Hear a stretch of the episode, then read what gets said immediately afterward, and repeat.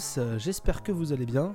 On est ravis de vous retrouver euh, aujourd'hui pour un, un épisode de, de Mini Bar Radio numéro 16. Parce que là, ça y est, j'ai j'ai plus la feuille devant moi, donc euh, j'ai Oui, failli oui, c'est bien réoublier. 16. oui. C'est J'ai bien failli, 16. j'ai failli réoublier toute petite Bonjour. mémoire. Euh, bonjour tout le monde, comment ça va les amis? Ah bah Ouais, ça, ça va. C'est vous les amis, voilà. Donc comme vous avez pu l'entendre, hein, ça va être un épisode un petit peu calme. Euh, Et toi, ça va? et, et moi ça va, moi je pense qu'on est tous assez fatigués. Euh, on fait un peu Bon, des- fin de semaine, hein, on enregistre un vendredi soir. Mais bon, on Ouais. est là, on est présent, vous inquiétez pas, on a Ouais, plein de hein, conneries à bien sûr. encore. Vas-y Maxime. Non, non, je, Ah, je- j'acquiesçais, j'acquiesçais. Bon, on est peut-être pas tous là du coup, mais. euh, Si si, on est, on est tous présents, euh, contents d'être là et en plus on a plein de Il, choses. il manque euh, des invités ou ça? Non? Ah, si quelqu'un est caché, il est bien caché. Euh, Oh là je là. disais du coup, on a, on a une émission qui est assez, euh, qui est assez euh, bien partagée au niveau des, des thèmes et des, des différents euh, sujets. Franchement, c'est intéressant. On va parler de beaucoup de choses ce soir, pas comme le dernier mini-bar où on a parlé euh, quasiment que de films. Beaucoup de films. Là, on va parler de plein de choses, c'est très très cool. Et je, Euh, je crois que, en réécoutant, je crois que Matrix 4 ne nous a pas plu. Je, je sais pas. je- Ah bah, moi, moi, en tout cas, vous m'avez convaincu que le film était pas bien. Parce que moi, j'étais un on a été un peu en boucle en mode non, mais c'est pas bien. Ça, en le regardant, j'étais là, ouais, bon, bah, en fait, non, non c'est vrai que c'est pas bien. Ah Bref, quand même, passons. on- on C'est t'avait quand même donné passons. envie de le regarder, Maxime. ah ouais, non, Bah, mais, la je, non, mais, curiosité, bien sûr. non, mais je l'avais regardé quand même pour, dans le cadre de l'émission. Mais c'est. Ah oui, c'est vrai, oui, oui, oui. Disons que oui, si tu regardes par rapport aux trois d'avant, oui, c'est très très décevant. Oui, Ouais. Ne refaisons pas le, le procès. c'est ça, de- ne refaisons pas le, dé- le débat, oui. de, de- de Matrix 4. Aujourd'hui, on va parler de Ou plein de choses. euh, avant de prendre de vos nouvelles à, à vous, on, on va parler de, séries télé, on va parler de jeux vidéo, bien entendu, c'est souvent. On va parler d'un instant vieux con. Ça fait longtemps qu'on n'a pas eu un instant vieux con. Et on va parler d'un nanar aussi, d'un d'un film. Et euh, une chose qui ne veut pas mourir, mais ce n'est pas, ce ne sont pas des zombies. C'est autre chose. Ce serait la surprise. Très bien, très bien, très bien. Et du coup, bah, puisqu'on a fait le sommaire maintenant, et je voulais pas trop en dire sur le sommaire, euh, comment allez-vous? Euh, Est-ce que vous avez des choses à nous raconter depuis le, le mois qui s'est écoulé, des choses que vous voulez partager avec les auditeurs? Bon, bah, je, laisse pas. Maxime débuter, son, son sommaire m'intrigue donc. euh. Ah oui, pour euh, tou- toujours le petit côté making of, c'est que dans le pour me rappeler de on a une petite ligne sur euh, truc marrant perso à raconter sur le, sur le mois dernier en gros. Moi j'écris pour, pour me rappeler SW. Alors, Alors qu'est-ce que c'est SW t'as acheté bah, une nouvelle c'est- voiture et c'est un break, c'est ça? Non, c'est une petite fierté que j'ai réussi à accomplir la semaine dernière qui est de finir ce jeu qui s'appelle Street Wars. Oh. Qui en fait, alors la petite fierté c'est quoi? C'est qu'en fait j'ai réussi à le, le réinstaller sur un Windows Ah Mobile. oui. Alors c'est un, jeu de gestion, c'est un sim, c'est un, comme un SimCity-like mais avec une partie stratégie où tu gères des bonhommes et tout ça Une Qui est, grosse euh, touche d'humour. et une grosse couche d'humour et qui est très très très compliqué. Enfin très très très compliqué quand t'es adolescent, qu'en fait quand t'es adulte t'y arrives. Et alors, la petite fierté c'est que du coup j'ai réussi à faire venir ce jeu. En du coup ce jeu ne fonctionne pas euh, nativement sur Windows 10, hein, là moi j'ai la boîte d'origine de 1999, donc j'ai dû le racheter sur GOG, qui est donc en anglais, j'ai téléchargé des patchs pour l'avoir en français, j'ai pu récupérer mes sauvegardes de l'époque pour reprendre où j'en étais, et donc j'ai réussi, au bout de euh, 26 ans, euh, à terminer cette putain de partie que j'avais commencé à l'époque. Et, et j'ai fini le jeu et je suis assez content de moi. Et c'était. euh, c'est en gros, dans les, ça faisait partie des trucs à faire avant de mourir, finir Street Wars. Donc ça, c'est fait. Alors c'est pas ce truc là qui voulait pas mourir alors. Faudra trouver autre chose.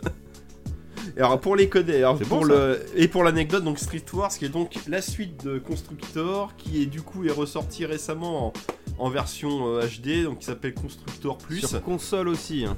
et sur console que je conseille pas forcément si vous aviez joué au jeu parce qu'ils ont euh, comment dire c'est le même jeu en modernisé mais ils ont une, euh, une- un parti pris graphique actuellement que, qui me plaît pas du tout donc euh, pourquoi je dis ça? Parce Ah, que là on, on voit un style un peu Wallace et Gromit dans la, la gueule des personnages Là, c'est. euh, J'aime pas. Enfin, c'est. euh, genre, t'as un, des, un des méchants dans le, dans le jeu, c'est le, le clown sociopathe. Bah, dans les vieux, il est, il, est, il est marrant le clown. Là, il fait juste peur en fait, donc ça marche pas. Mais bon.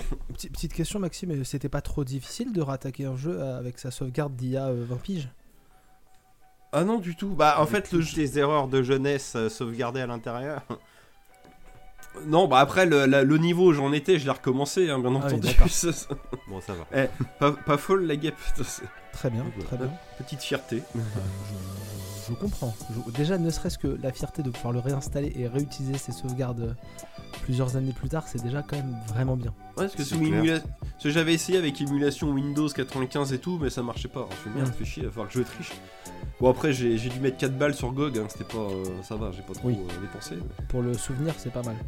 Et toi, ça. Mathieu Bah écoute, moi ça va, hein, j'ai fait des trucs sans trop faire des trucs. Euh, j'ai maté euh, la série euh, Disney euh, Boba Fett. Voilà, Euh, j'en ferai, j'en ferai pas une grosse critique, tu reviendras peut-être dans un micro-bar dessus. Euh, écoute, moi j'ai trouvé ça euh, sympathique. Ah ouais J'y croyais pas un, un petit peu au début, plus du tout. Puis bon, le dernier, je me suis dit, oh pourquoi pas. Par contre, c'est un spin-off qui s'assume pas du tout. Il y a beaucoup trop le Mandalorien dedans. Ah, alors, ouais, non, moi je, comprends pas. Moi, je- j'ai j'ai trouvé ça, si je peux me permettre, on en profite hein, vite fait. hein, j'ai trouvé ça nul à chier. Euh, je me suis fait beaucoup chier. La, la, la fusillade du dernier épisode est horrible. Vraiment, c'est horrible. Et en fait, ce qui Elle, elle est pas bien mise en scène, mais on sait pourquoi en arrivant au générique de fin. Oui, mais, oui, mais non. Euh, mais euh, Ah, ce n'était qu'un rêve. Quoi, quoi non, non. Non, mais non, ce qui me dérange, c'est qu'en fait, ils ont eu besoin de faire revenir le Mandalorian euh, pour euh, ressusciter l'intérêt parce que, bah, en fait, Ouais. euh, Boba Fett, t'as pas envie de l'aimer. hein. Enfin, ce qu'il a envie de faire, pas c'est pas mal, mais t'as pas Bah, c'est dommage parce que le personnage à la base il est cool. Enfin, c'est. Bah, euh, En fait, le personnage, il est pas J'ai cool. j'ai pas fait. vu, hein. ce- Le, le personnage à la base, comme nous on l'a connu, c'est juste un mec euh, qui fait trois trucs dans la, dans la première euh, trilogie et qui se fait buter comme une merde. euh, Bah, c'est parce qu'après ils l'ont étendu dans l'univers étendu qui en fait, plus. le personnage, tout le monde l'a aimé parce qu'il était stylé. Tu le voyais, tu, tu savais pas trop ce qui, qui il était et ce qu'il faisait. Oui, non, mais Et- tu, sais que c'est un, tu sais que c'est un chasseur de primes, donc euh, tu peux te dire, oh, il a dû vivre plein d'aventures trop bien, et, euh, mais en fait, non, quoi. Toi, c'est- c'est- Bah. Enfin, après, là, c'est la suite, c'est pas le. Oui, mais en fait, moi, c'est pas son euh, enfance, quoi. oui. on, on voit un autre chasseur de primes euh, qu'on connaît bien à la fin de, de Boba Fett, qui est un personnage qu'on a beaucoup, qu'on a découvert dans les dans les Clone Wars, euh, la, la série animée. Et c'est un personnage qui a vraiment une bonne presse, c'est un personnage hyper stylé qui en plus est très bien fait dans Boba Fett niveau maquillage. Euh, Je vais pas spoiler de dire le nom, mais c'est un, un autre chasseur de primes. Et euh, mais toute cette histoire où à un moment donné il, il- il est sur il est sur Tatooine en fait et il va voir les diff. il passe un peu de temps avec toutes ces populations qu'on a appris à connaître dans les différents films. Et en fait, euh, enfin, oh, c'est long. Oh là là là là. Ouais, Autant- eh, je vais résumer ça simplement. Cette année, Boba Fett combat le maire. Ouais, mais. Enfin, y a, enfin, vraiment, c'est. Et en plus, le, ce qui me fait vraiment du mal, c'est que c'est réalisé par. euh, la plupart des trucs sont réalisés par Robert Rodriguez. Ah là là. Euh, et en fait, j'ai vu il y a pas longtemps Ah là. Terror. Que- Tout à l'heure, quand vous disiez la blague, ah bah, on sait pourquoi à la fin, je me suis dit, ça y est, ça va être John Moore qui a fait la série. Enfin, Robert, oh là, oh là Voilà. Et moi, j'ai vu il y a pas Oh longtemps euh, Planète Terreur. Et Planète Terreur, j'aime beaucoup. C'est un film que j'aime bien. Oui, oui, mais il est très bien, Planète Terreur. Je l'ai revu il y a deux ans, en c'est fait, toujours euh, très bien. Quand tu vois Bah, Planète Terreur et que tu vois Boba Fett à côté, oh, oh, c'est c'est d'une tristesse. C'est du pilote automatique de ouf. Et par contre, euh, non, j'allais spoiler, je vais me taire. J'allais spoiler sur l'avant-dernier épisode, mais je peux pas, je peux pas, j'ai pas le droit. Sur Oui. les personnages qui reviennent, euh, je peux pas, je peux pas dire. Mais voilà, on voit le Mandalorien et c'est bien triste. Et t'avais d'autres choses à dire, Ma- Mathieu, pardon, excuse-moi. Euh, oui, je ne sais plus. euh, T'as marqué autre chose euh, dans le conducteur euh, Enfin, enfin, si, c'était sur Boba Fett. Si par Ah oui, contre, pardon. bon les gars, faut arrêter de s'exciter. Brice Dallas Howard qui a réalisé bah, l'épisode où tu revois Boba Fett pour le coup. Les Ah mecs, oui. ils- après l'épisode catastrophique de Mandalorian. Robert Rodriguez, c'est là que je voulais en venir. Les mecs ont encensé cette nana qui a fait un très bon boulot, mais il faut arrêter de s'exciter. L'épisode est juste cool. il n'est pas non plus, euh, c'est pas un chef-d'œuvre quoi. Après, euh, techniquement, génétiquement, elle est faite pour réaliser, donc euh, c'est normal qu'elle y arrive. Bah oui, c'est la fille de Ron. Mais bref, mais c'est là que je voulais en venir à la base, c'est j'avais pas vu depuis longtemps une course poursuite aussi molle du cul dans un truc. Oh putain. Et c'est là euh, première fois là dans la série, épisode 3, tu termines l'épisode, tu vois, réalisé par Robert Rodriguez, il fait "Ah ouais." Parce qu'on a quand même en plus l'apparition dans cet épisode-là de persos qui ont une DA très douteuse, surtout leur scooter de l'espace là. Ah oui, les, les, les brigands en Vespa Il y a- volante. il y, a des Piaggio aéroglisseurs quoi. Ah, c'est c'est de Mais avec des couleurs années 60 en mode euh, hippie un peu, tu vois. Genre des trucs qui pètent bien, Et- du bleu, du rose, du... Et, et c'est triste parce Enfin, que les personnages sont un peu stylés dans leur euh, traitement. Les personnages sont pas déconnants. Mais leur ouais. Vespa de merde. euh, c'est triste. Tu te dis que Dark Vador, il avait vraiment pas un bon mécanicien par contre, mais, euh, mais ouais, ouais, ils sont cool. Attends, mais t'as envie de dire à Disney, mais Disney, toutes ces pubs à la télé, sur YouTube, pourquoi Tu m'as vendu du rêve, tu voulais que je regarde, et à la fin, il y a des Vespa réalisés Bah. par Robert Rodriguez, mais qu'est-ce que ça veut dire En ça? fait, le truc qui est cool, c'est que du coup, euh, Boba Fett, pas- il y a des petites histoires sympas, mais ça tombe vite euh, à plat. Oui. Euh, et- mais c'est- le truc qui est cool, en fait, c'est que tu revois du coup euh, le Mandalorian et que bah ça te raconte un petit bout d'histoire et tu t'aperçois que le perso est vraiment stylé. Enfin bon, bref, que l'autre série marche beaucoup mieux. Oui, du coup, c'est ça- cool, mais c'est vraiment quand même un aveu d'échec pour cette série. Non, mais Et le truc qui m'a encore plus déçu, c'est qu'apparemment, alors si j'ai bien lu, mais la série, de la prochaine saison du Mandalorian, c'est qu'en décembre, ouais, c'est normal, c'est tout- toutes je les me fins suis fait d'année. niquer. Bah, Non, puis surtout, euh, chaque fin d'année. J'ai pas vu tous les, tous les trucs dont vous parlez, mais au final, c'est le spin-off d'un spin-off, d'un spin-off, d'un spin-off. Enfin, on s'en sort Oui. jamais dans ce bordel. En quoi, fait, non, c'est- c'est pas un spin-off parce qu'en gros, il faut plus voir ça comme. euh, C'est une saison 2 et demi. Ouais, en fait, c'est la saison 2,5 de Mandalorian. C'est ce que je me suis dit aussi. Et euh, pour moi, euh, le livre de Boba Fett. C'est un DLC. Oui, c'est ça, c'est ça. Euh, le, le livre de Boba Fett, c'est ni plus ni moins qu'une pub pour vous faire encore plus aimer le Mandalorian. C'est pour, vous voyez, on fait, euh, on, a, on a réussi à faire Avec un ce qui gros est, fan service. ce qui, Bah, ouais, du coup, ce c'est- qui est selon moi euh, le, Man- le Mando, le Mandalorian, c'est un des meilleurs personnages de Disney qui a été fait, euh, selon moi, hein, dans la licence. Déjà depuis très Mhm. longtemps, mais dans la licence. Et en plus là, à chaque fois, il, co- il continue de faire des trucs pour dire, eh, non mais en fait, vous avez vu, hein, on maîtrise ce personnage-là, on, on- on a réussi à le faire bien et on le maîtrise bien. Et même dans le livre de Boba Fett, alors que tu le vois pas beaucoup, et bah il- moi encore une fois, je l'aime encore plus quoi. Euh, Ah bah, à Voilà. ce moment-là, si, si c'est un DLC, tu fais à la grande époque des téléfilms M6, tu fais une série où il y a 4 épisodes qui durent 4 heures, et puis voilà quoi, tu fais pas toute une série quoi. C'est, c'est- tu fais Dino, tu fais Dinotopia quoi. Tu vois, c'est, Bah, fallait faire Mandalorian saison 3 direct, euh, on n'aurait pas perdu de temps. ou, ou ça, oui, voilà. c'est- Mais euh, le seul si but, c'est juste euh, un truc de transition, tu fais pas ça sur trop d'épisodes. mais en gros là, Il y, a- il y a combien d'épisodes sur le ba- dans le bazar? 7. Euh, sept. Bon, Ça ça va, ok, autant, autant c'est pour pas, c'est pas hyper long, mais euh, C'est vraiment un DLC. et encore une fois, et donc c'est, euh, vraiment un DLC, effectivement. Et encore une fois, c'est une saison 2,5 du Mandalorian, et comme la saison 2 du Mandalorian, elle se finissait entre guillemets euh, pas très bien sur certains points, et bah là ils nous permettent, euh, en faisant du bon fan service, euh, tu sais que la saison 3 va recommencer dans une bonne dynamique et qui va faire plaisir aux fans.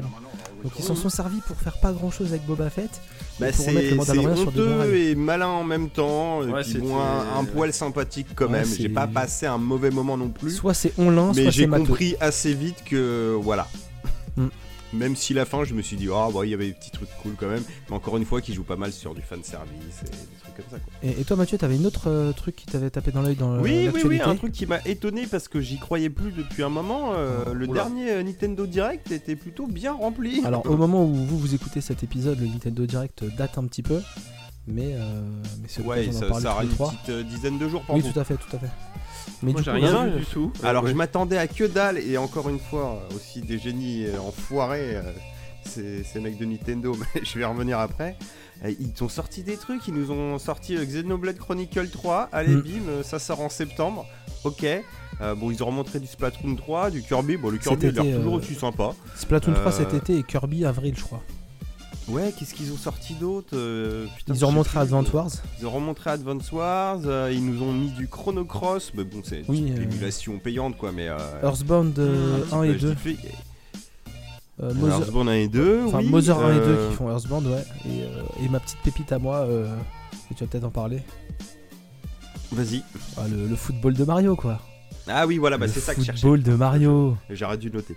Ouais, donc un Mario Soccer, tu t'y attendais plus non plus. Ah, incroyable. Non, euh, franchement propre. Et euh, petite cerise sur le gâteau en demi-teinte. Ça a commencé à jaser depuis quelques temps sur l'internet qu'il y avait un Mario Kart 9. Tu dis, ouais, bah. En vrai, il n'y a jamais eu deux Mario Kart sur une console, mais tu dis, bon, ils ont prévu qu'il dure longtemps, et le 8, c'est celui de la Wii U. Tu dis, bah ouais, c'est possible, on en a 5 ans, euh, pourquoi pas? Et là, il commence à te sortir, tu vois des circuits de Mario Kart et tout, tu fais, oh putain, incroyable En plus, regarde, c'est que des vieux circuits, euh, c'est genre, c'est comme le Smash Bros, quoi, c'est un All-Star. Et bah, c'est un DLC payant de 25 balles pour Mario Kart 8 avec 48 circuits. Voilà. Ouais. Ah et bah c'est petite bien. subtilité, si tu as l'abonnement Internet Plus, là, avec euh, la 64 et tout, il est cadeau. Mm. Du coup, Ah t'es content parce que On- on va faire bah, les yeux- 48 les yeux circuits, c'est presque un nouveau jeu, donc c'est cool. Bah, il Moi, double les je circuits, sais là. pas à Mario Kart, euh, je me dis, oh bah cool, tu vois, je vais au moins y rejeter un bah, œil. C'est ce que je veux dire, Euh, c'est mais ça, ça après, tu l'occasion de dis, relancer. putain, mais- euh, c'est pas non plus un jeu et c'est quand même 25 balles, quoi. si jamais tu l'as pas, mais même si en vrai c'est rentable, puis bon, dans leur season pack, machin, là, tu l'as, tu fais, bon, bah ok, mais quelle déception par contre, et Non, en mais- même temps, t'es content, tu vois, c'est très bizarre. Cela pour le coup, oui, si c'est, bah c'est pour le coup, c'est un vrai DLC. euh, ouais, 10-15 euros, ça suffit quoi. Bah, max 20 balles, quoi, même si le truc est bien chargé, 25, tu sais, je trouve t'as franchi un palier où tu fais, oh, qu'est-ce qui se passe? Parce que là, vu que, tu- vu que c'est pas un nouveau jeu, là, tu dis, tu, tu calcules le prix de chaque circuit. En fait, là, c'est. euh, Bah, tu dis que t'as repayé un demi-jeu, là. Ouais, et c'est que ça. du ouais, coup, là, c'est- maintenant, il coûte 75 balles, ton Mario Kart 8. quoi. Ah, alors, euh, plusieurs choses importantes. Euh, la première, c'est que euh, c'est en 6 phases ou en 4 phases, je sais plus, mais Oui, c'est pas tout tu livré vas d'un pas coup. avoir les 48 euh, circuits Non. d'un coup. Je crois Ça- qu'on les a 8 par 8 ou un truc comme C'est ça. un truc comme ça, ouais. Euh, deuxième, euh, c'est donc euh, aucun nouveau circuit. Ouais, Euh, ouais, c'est ouais. que des circuits euh, qui ont été retravaillés. Et Best pour, euh, pour euh, apparemment beaucoup des circuits, des 40 circuits, c'est des circuits de Mario Kart Tour, le jeu euh, téléphone. Donc, Ah, j'ai euh, vu qu'il y en avait, j'ai pas vu qu'il y en avait beaucoup. J'avais l'impression que quand ils te les dispatchaient, ils te mettaient. euh, Enfin, t'en avais deux de chaque euh, Mario Kart en fait. Ouais, apparemment, ce Quand serait. enfin. Ce serait, il y en aurait quand même. Mais en même temps, ça ferait du coup un quart euh, ou un cinquième des circuits qui viennent de Mario Kart Tour. Euh, ça doit pas avoir un tracé euh, extraordinaire. Bah, c'est là où je suis curieux. Alors, ils ont peut-être retravaillé aussi. hein. Alors après, quand on te met un circuit Super Nintendo retravaillé en même temps, euh, Bah, c'est voilà. pas un tracé extraordinaire de base non plus. Moi, je suis curieux. Maintenant, ils auront quand même réussi l'exploit sur la Switch de pas qu'elle ait pas son Mario Kart en fait, parce que bah, la Switch, elle a Pour pas eu son Mario Kart. Non, elle en aura pas. Faut pas rêver. Bah, y a pas. euh, Qu'est-ce qu'ils vont faire quoi Parce Ils que sinon, ça c'est la fin, je crois que c'est fin 2023 que tu auras les derniers. Ça va s'étaler sur un an. Un an ou deux, je sais plus. euh, les circuits là, ça va s'étaler sur longtemps. Donc du coup, Ah bah euh, oui, bah 48 hein gars. donc le temps de. Ou alors jusqu'à la fin de l'année, peut-être jusqu'à la fin de l'année là. Jusqu'à la fin de l'année 2022. Et du coup, bah avant d'avoir un nouveau Oui, Mario euh, Kart. Sma- Smash Bros ça a duré longtemps, c'est- il serait capable de durer un Mm. an et demi, deux ans. Ouais, c'est possible. Après, c'est moins compliqué qu'un personnage de Smash Bros. hein. Là, c'est juste un circuit. C'est sûr. Parce qu'un personnage de Smash Bros, comment ils c'est vrai qu'il fallait les développer aussi. Il fallait les développer, puis il fallait les équilibrer avec tous les autres personnages. Donc, euh, Parce que ça, là, euh, là, tout est prêt. Hein. Mario Kart, faut pas rêver. Hein. bah, je pense que. euh, oui. Je pense aussi. Mais voilà, euh, pour en revenir à ce Nintendo Direct d'une manière générale, je m'attendais à rien et j'ai- pas dit que j'allais j'ai quand même été trucs, déçu. tu mais tu te dis, euh, tu te dis, oh mais euh, putain, vous avez, ouais voilà c'est ça, vous m'avez surpris putain les gars. Et en plus il y a de la variété, il y a du vieux, du nouveau, euh, des trucs qu'on se disait ils le feront jamais. Tu vois, tu, tu fais bon, bah, cool. Moi, je suis juste déçu, c'est que alors là ils sortent Xenoblade Chronicles 3, donc c'est bien. Mais je pensais qu'ils allaient remaker celui de la Wii U, mais Le bon, Chronicle attends. X, ouais. Ouais, Ouais, j'y ai pensé aussi. Ce- Celui-là, il est très très bien pour le coup, donc c'est un peu dommage. c'est- Bah, ça, eh, ça viendra peut-être, Max. C'est peut-être Oui, une cartouche oui, oui, juste oui. qui se garde Ah en bah. réserve. Après, moi, je l'ai déjà fini, donc je vais pas le racheter, mais je veux dire, vu que c'est un bon épisode, c'est dommage quoi. c'est- Et si, et, et point que j'ai trouvé assez ouf, tout ce qu'ils ont montré de nouveau, c'était beau. Oui, Oui, beau, Tous beau les jeux, pour de ils la étaient Switch, beaux. quoi. Pour de la Switch, bien sûr. Oui. Mais genre, tu, tu, tu- tu sais, tu vois pas un truc où tu vois que.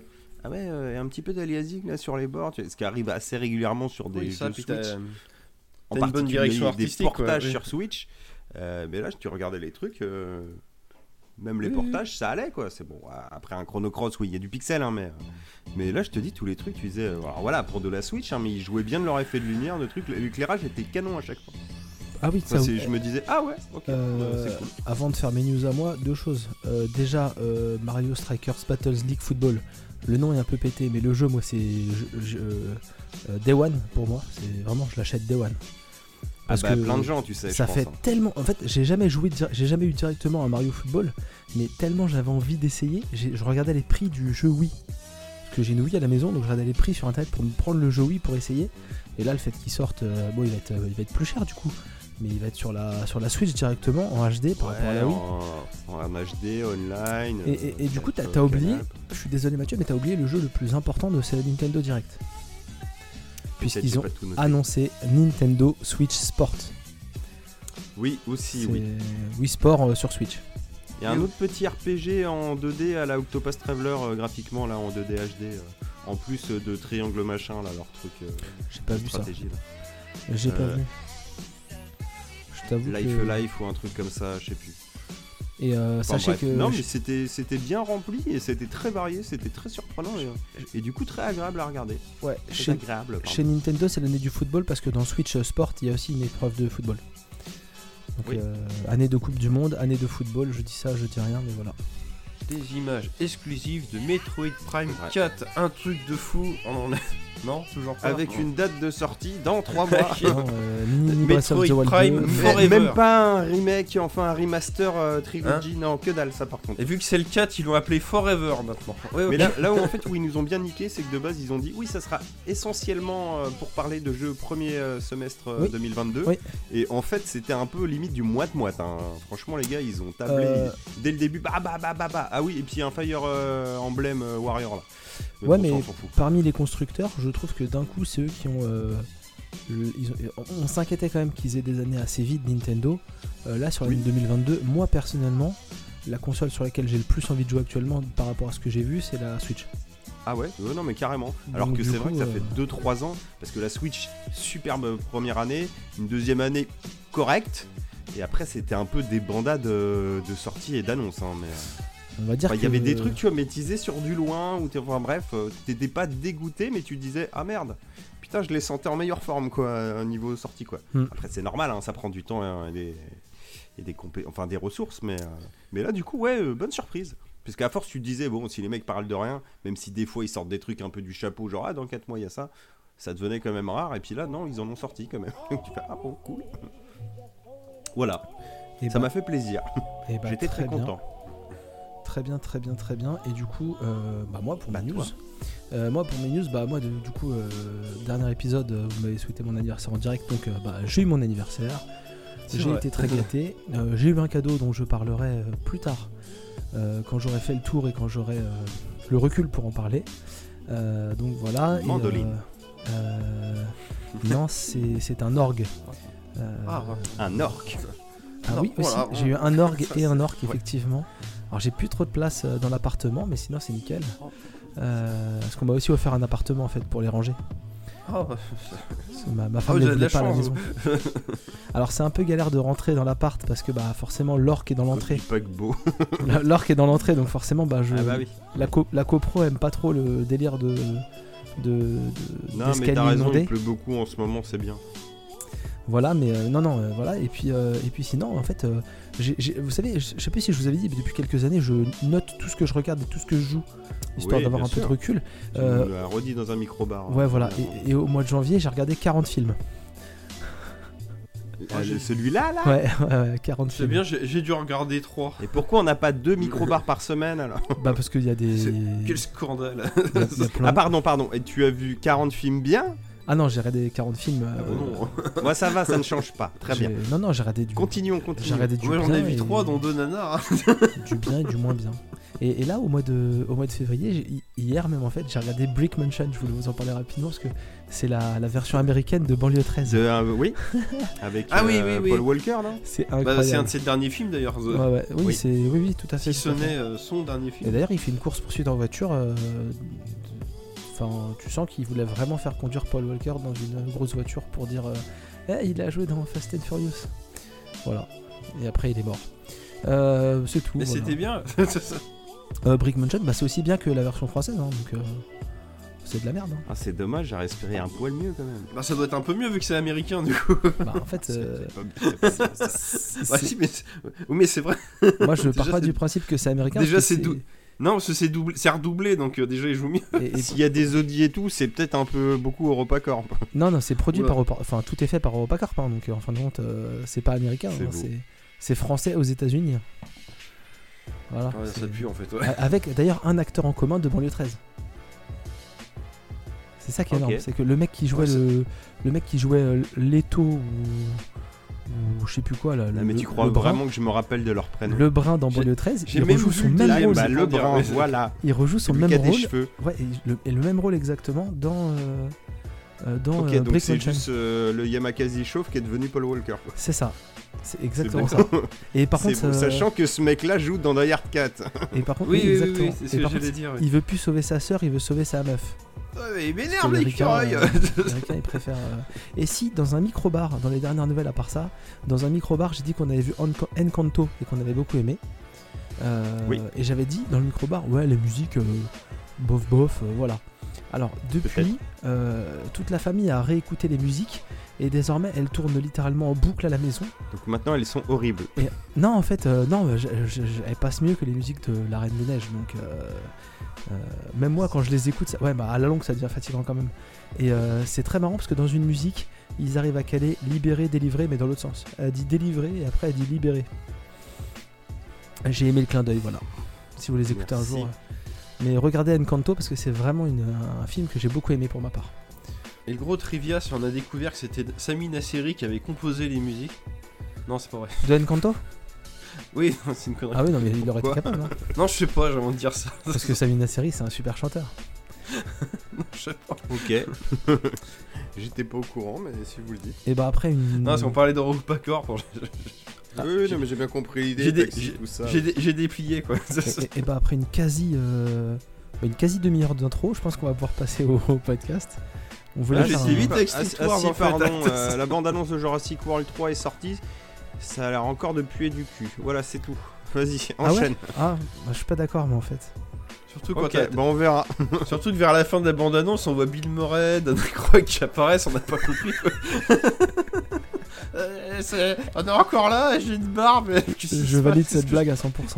Qu'est-ce Ah, que je bravo. fous là Mais qu'est-ce que je fous là Bah, euh, t'as pris de la- t'as vu de l'argent, t'es rentré Oui, c'est vrai. Non en fait, euh, ce que vous savez pas, c'est que N'oubliez pas le, que c'est Colin Trevorrow. Hein. le, le taxi, le taxi. Après avoir déposé euh, Bill Murray et tout ça, il a été chercher euh, Jeff Goldblum et compagnie. Il les a ramenés sur me tournage. En fait, Ah, c'est un par taxi, contre, il Jeff. Goldblum, il est pas venu avec sa voix, hein, c'est con.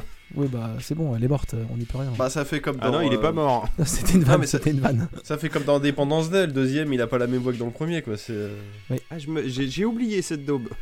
Et dans le 3, il parle euh, Ça- en Wookie. En Wookie. Oula. Voilà. Je- Bref, à, à l'intro, un tu disais. Non, on, va, on va passer au sujet. Du coup, et le, le premier sujet, bah, c'est moi. Parce que du coup, euh, je, comme, vous les auditeurs, je découvre euh, la conduite. Donc ça, c'est très cool. Et j'ai euh, vu un truc de zombie. Parce que quand euh, Maxime a dit qu'il y avait un truc qui voulait pas mourir, j'ai décidé de regarder une série qui est sortie récemment Ah. sur Netflix. euh, qui s'appelle All of Us Are Dead. Ah, Ah, c'est le truc des, le truc des lycéens? Voilà, les trucs Oui, c'est une bonne prononciation, c'est bien ça. Ouais, c'est. voilà. Président de tes villes. Voilà, All of Us Are Dead, donc c'est un, c'est une- encore une série sud-coréenne. En ce moment, vous allez dire, je parle beaucoup de séries sud-coréennes parce que j'ai parlé, euh, je crois que j'ai parlé de Sweet Game dans un micro-bar. Euh, j'ai parlé de Oui. Sweet Home aussi dans un micro-bar. Euh, j'ai parlé récemment de The Strangers, The Strangers pardon, Oui. un film coréen. Je suis en train de regarder The Host, un autre film coréen. J'ai prévu de regarder un autre film coréen de, de Bong Joon-ho, donc voilà, je suis un peu en mode Corée. Mais c'est bien le cinéma coréen. Ouais, non, franchement, c'est trop bien. C'est vraiment trop bien. Euh, et on a, on a montré le clip de Gangnam Style aux enfants, donc vraiment on est en mode euh, Corée. Euh, Bah, on va dire que, pour résumer, que le cinéma coréen qui arrive chez nous est bien. Je pense qu'il y a eu du, du tri de base. Oui, c'est- bien sûr.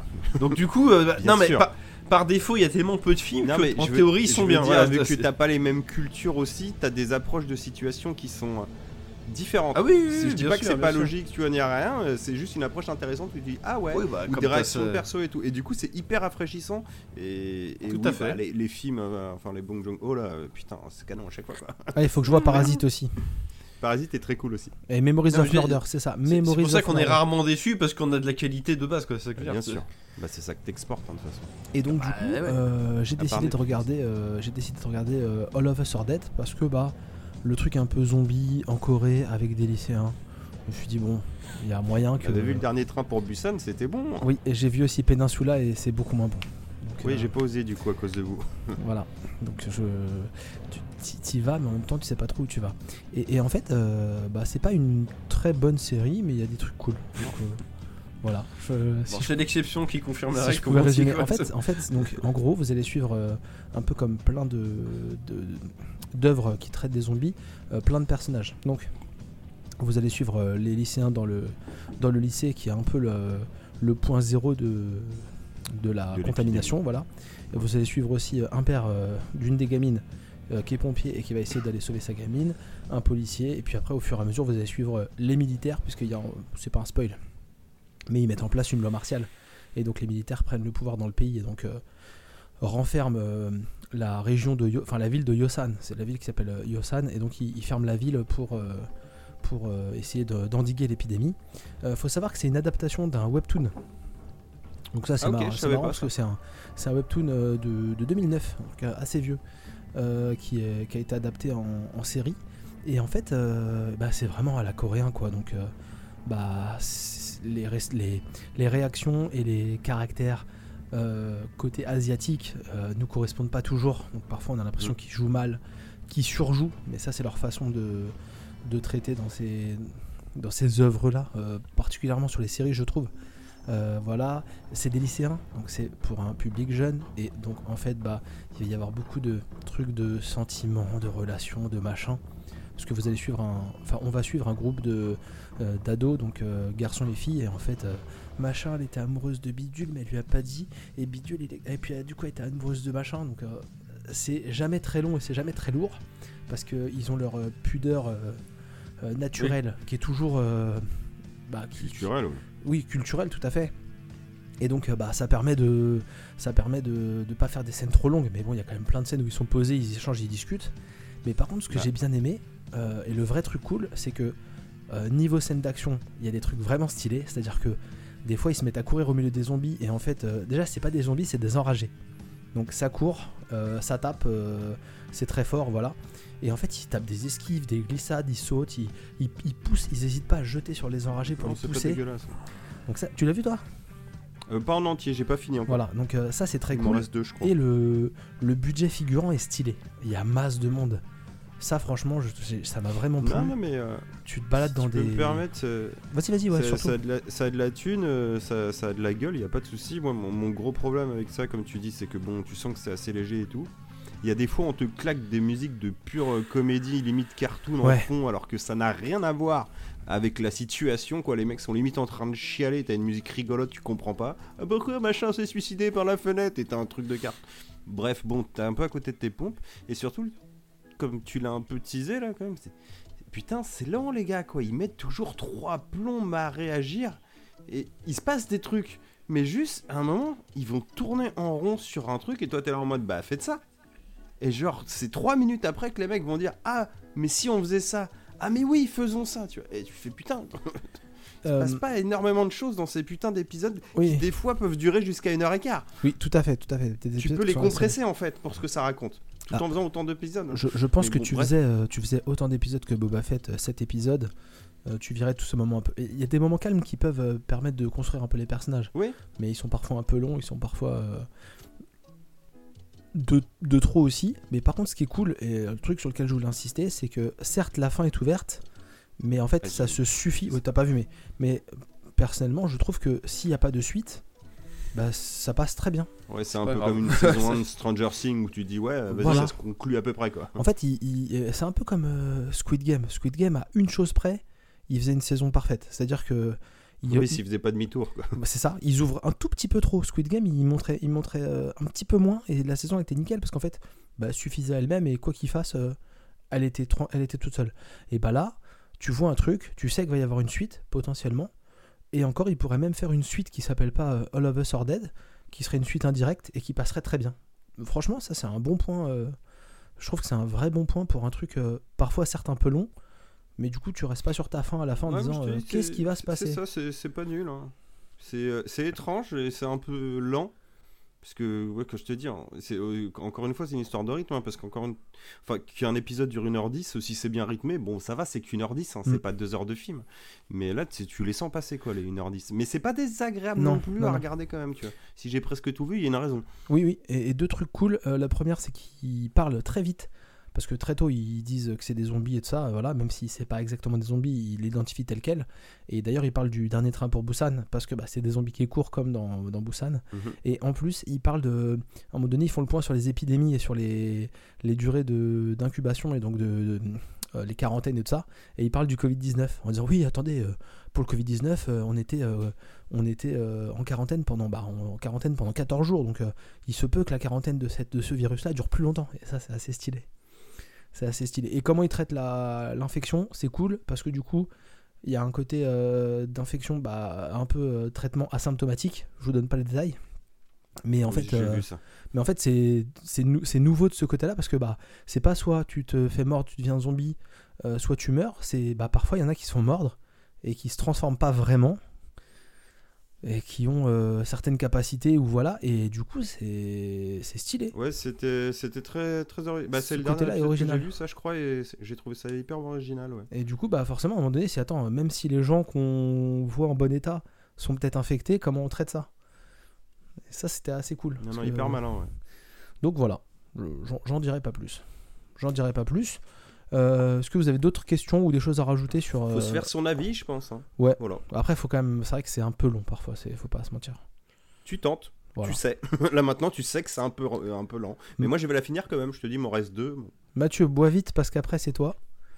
Et tu vas nous parler d'un jeu sur PlayStation 5. Bah ouais, parce que du coup, euh, la petite.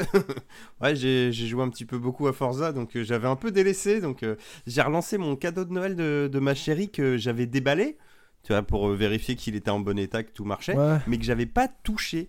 Euh, alors, c'est un jeu qui m'intéressait pas du tout à la base. C'est les Gardiens de la Galaxie que j'ai eu sur PS5. Mm. Euh, bon, voilà, hein, le, le dernier jeu Marvel fait par les équipes là qui, qui font les Tomb Raider, c'était clairement euh, pas terrible. Voilà, enfin, j'y ai pas touché, mais vu les notes, en tout cas, ça m'intéressait pas. Et là, quand ce jeu-là a débarqué, bon, bah, tu, ça restait un peu la, la team liée à l'équipe des Tomb Raider, donc bon, pas trop d'intérêt. Et puis je l'ai vu tourner sur des streams et tout. Je me fais putain, ça a l'air marrant ça quand même, ça a l'air rigolo. Du coup, bah, j'ai demandé ça à Noël et, et j'ai enfin déballé ça. Et bah, c'est rigolo, vraiment. Ah, c'est très nouvelle. cool. Alors, c'est pas un grand jeu, ça c'est clair, mais c'est un jeu qui fait du bien. Alors, j'ai pris 2-3 petites notes pour rien euh, oublier de vous dire. Il a des défauts, bien sûr. Mais alors, déjà, il y a un truc qui est ouf. C'est vraiment un film interactif euh, dans un sens, quoi. Mais pas en termes euh, genre comme un Walking Dead ou un truc comme ça, un truc tel tel. C'est-à-dire que c'est rythmé, mais au poil de cul, mon pote. C'est-à-dire que déjà, tes persos. Alors, tu joues Star-Lord et tu joueras que lui pendant tout le truc. Et pendant le jeu, tu vas gérer ton équipe et tout. Mais du coup, t'es là avec les personnages Gardiens de la Galaxie. T'as une VF aux petits oignons. C'est pas les voix du film pareil, mais c'est quand même très bon. Et les mecs se taillent. Mais non-stop. Avec leur caractère. Rocket, il insulte Gomorrah et Drax. Drax, il, il dit que. Que Gomorrah c'est une traîtresse parce que c'est la fille de Thanos. Ça, C'est non-stop comme ça. Toi, t'as des petites interactions, il y a des phases de dialogue où tu dois prendre parti pour l'un, pour l'autre, genre euh, désamorcer la situation, des conneries comme ça. Donc tu te marres. Et surtout, t'as régulièrement de la cinématique. Mais contrairement à The Order, tu vois, que moi j'ai bien apprécié comme jeu, Oui. mais où ça Ouais, c'est peut vrai, oui. saouler parce que putain, c'est limite moite-moite quand même dans le jeu, donc bon bah, il y a de la cinématique non-stop. Là, t'as des phases de jeu pas très longues, mais quand même assez longues, pour que quand la petite cinématique avec toutes ces vannes débarque, et bah t'es content, tu vois. Et du coup, tu suis vraiment ça. euh, c'est chapitré et tout, tu sais, mais t'as l'impression, euh, première mission, ça fait vraiment l'intro du film, tu vois, genre. Il y, a- y a- cette patte en fait euh, qui doit être sans doute déjà dans la BD, mais qui est quand même très fidèle au film Marvel. Gardien de la Galaxie en mode cool, avec une BO d'enfer, tu sais, en mode euh, des tubes pop rock des années 80 qui tournent, mais à des moments euh, opportuns. Je reviendrai euh, là-dessus tout à l'heure, mais ambiance cool. T'as des flashbacks de Peter quand il était gamin, tu vois, donc euh, t'es en mode ado, tu te balades dans sa maison avec sa daronne. Trop bien. Non, franchement, c'est trop bien. C'est la mise en scène, elle est euh, aux petits oignons, les situations, putain. Tu vois, encore une fois, alors c'est pas un grand jeu, mais souvent, qu'est-ce qui peut chier dans un jeu, par exemple, les Gears of War? Pourquoi Gears of War, je lui demande, c'était de la merde alors que c'était la même recette? Parce Ah, que à chaque fois, les Gears, tu rentres dans une salle, tu te plantes, tu butes des gars. Oui, c'est tout le temps ça, tout le jeu. Oui, Mais c'est comment c'est narré, c'est comment c'est mis en scène. Dans Judgment, c'était clairement de l'enchaînement de salles et tout.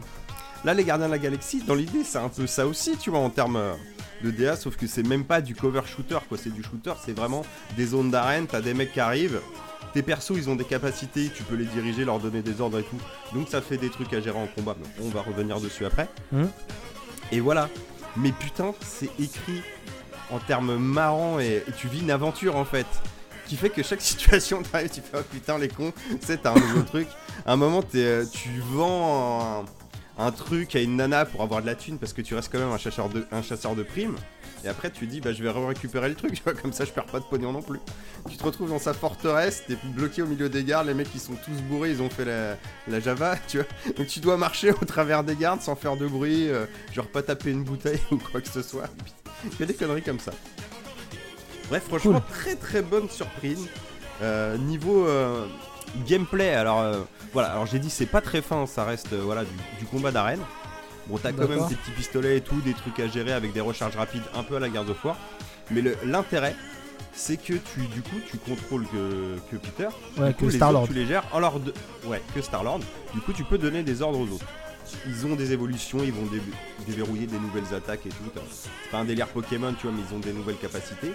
Et en fait, tu, ça- tu fais des, euh, des gros ralentis limite pause pendant le jeu où tu files des ordres. euh, ah bah, du coup, Groot, hop, tu envoies tes racines, tu bloques tel ennemi. Du coup, Gomorrah, elle arrive et fout un coup de machin. Puis toi, tu recarnes. Tu vois, un petit côté un peu RPG. euh, c'est assez rigolo. Après le défaut du jeu, alors j'ai pas fini, j'ai fait une petite moitié, je suis à 7 heures, j'ai vu que ça durait 16 heures. Mais enfin, moi, claquer 7 heures dans une semaine, déjà, c'est que le jeu est bien. Ah ouais, c'est pas mal, ouais. C'est que je me suis vraiment fendu la poire, quoi. C'est pour ça que je voulais au moins vous en parler. Alors, je ne sais pas ce que ça vaut jusqu'au bout, mais déjà, un TPS, mec, qui a une durée de vie d'une grosse quinzaine d'heures. Bah déjà, tu le trouves à 40 balles le jeu, hein, à peu près. 40-45 euros. Là, il avait un peu baissé avant les fêtes, il a un peu remonté. Mais oui, graphiquement, c'est joli sans être incroyable. hein. Ça fait plus de la fin de PS4 euh, HD que autre chose. Mais c'est quand même très propre. Il y a des beaux effets de lumière et tout. Il y a une bonne DA. Tu fais bah vas-y, allons-y quoi. Go C'est bonnard. Bah ouais. Moi j'ai bien aimé. Et petit bonus aussi, euh, vu que tu gères une équipe, t'as un mode rassemblement. Il y a des moments dans la partie ça se passe mal. Hop, tu peux activer avec tes touches mode rassemblement. Et là tous les mecs viennent devant toi et ça fait une espèce de dialogue. Alors sur le coup j'ai pas trouvé ça ouf, mais après ça reste fun en fait, ça marche super bien dans l'action. Genre les mecs viennent et t'as une musique un peu à la con derrière et genre chacun te dit genre ah oui, euh, chacun se plaint tu vois, des trois persos.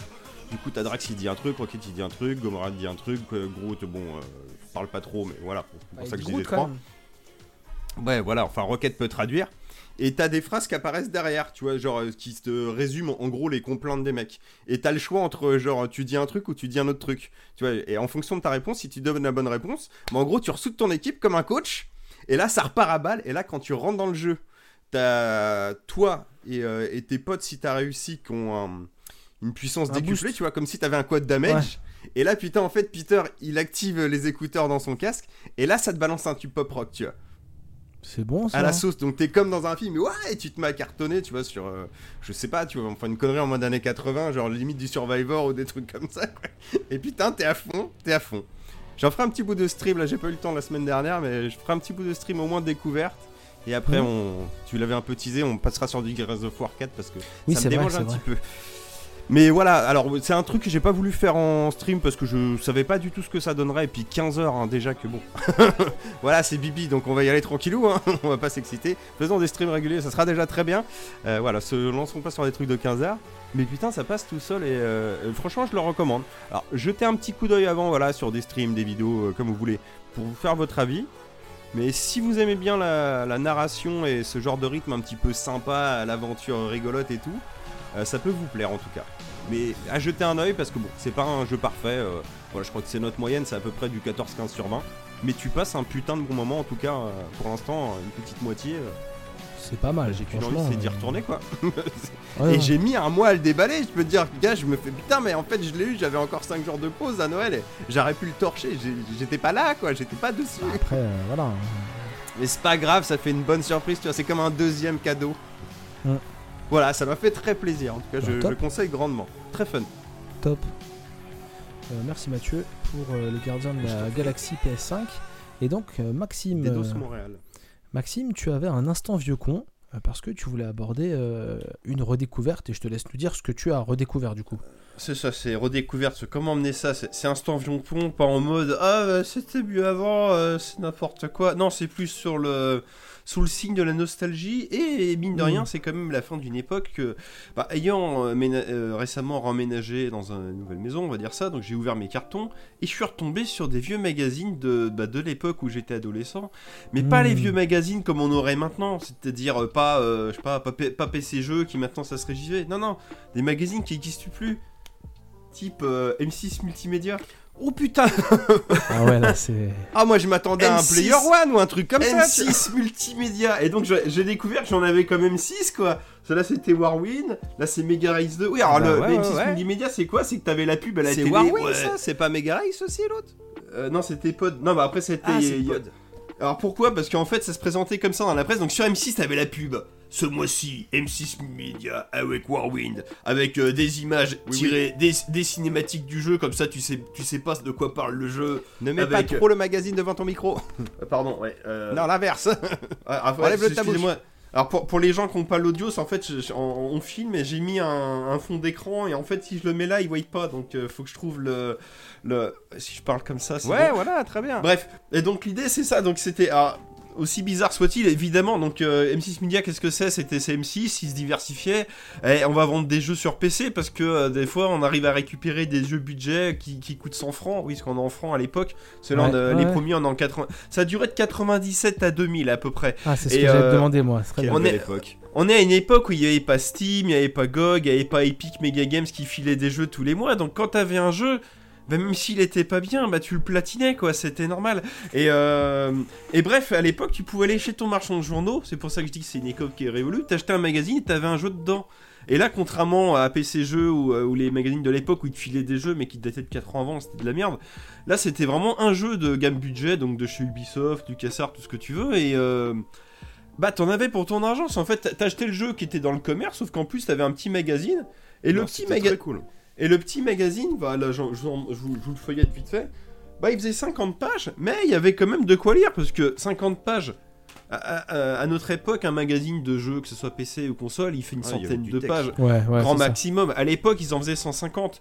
Bah là, t'en as 50 balles, sachant que t'as un vrai jeu avec. Et, euh, et c'était euh, c'était sympa parce que bah, j'en prends deux, un, un titre d'exemple. Ils en ont fait un sur euh, où ils avaient sorti euh, Outlaws, donc le, le, le Doom-like LucasArts dans le western. Bah, En ils mode avaient fait des.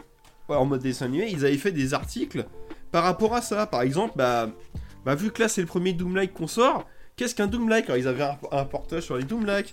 À l'époque, ils avaient fait la, généalogie des Doom-like, c'est-à-dire euh, Wolfenstein, Doom, Quake Quake. euh, on a une époque où il y avait 20 FPS en tout et pour tout sur toutes les machines, hein, donc c'était faisable. Et, euh, pareil, bah, un des derniers que j'avais acheté, c'est Dark Reign, c'est un jeu de stratégie comme les Common Conquer.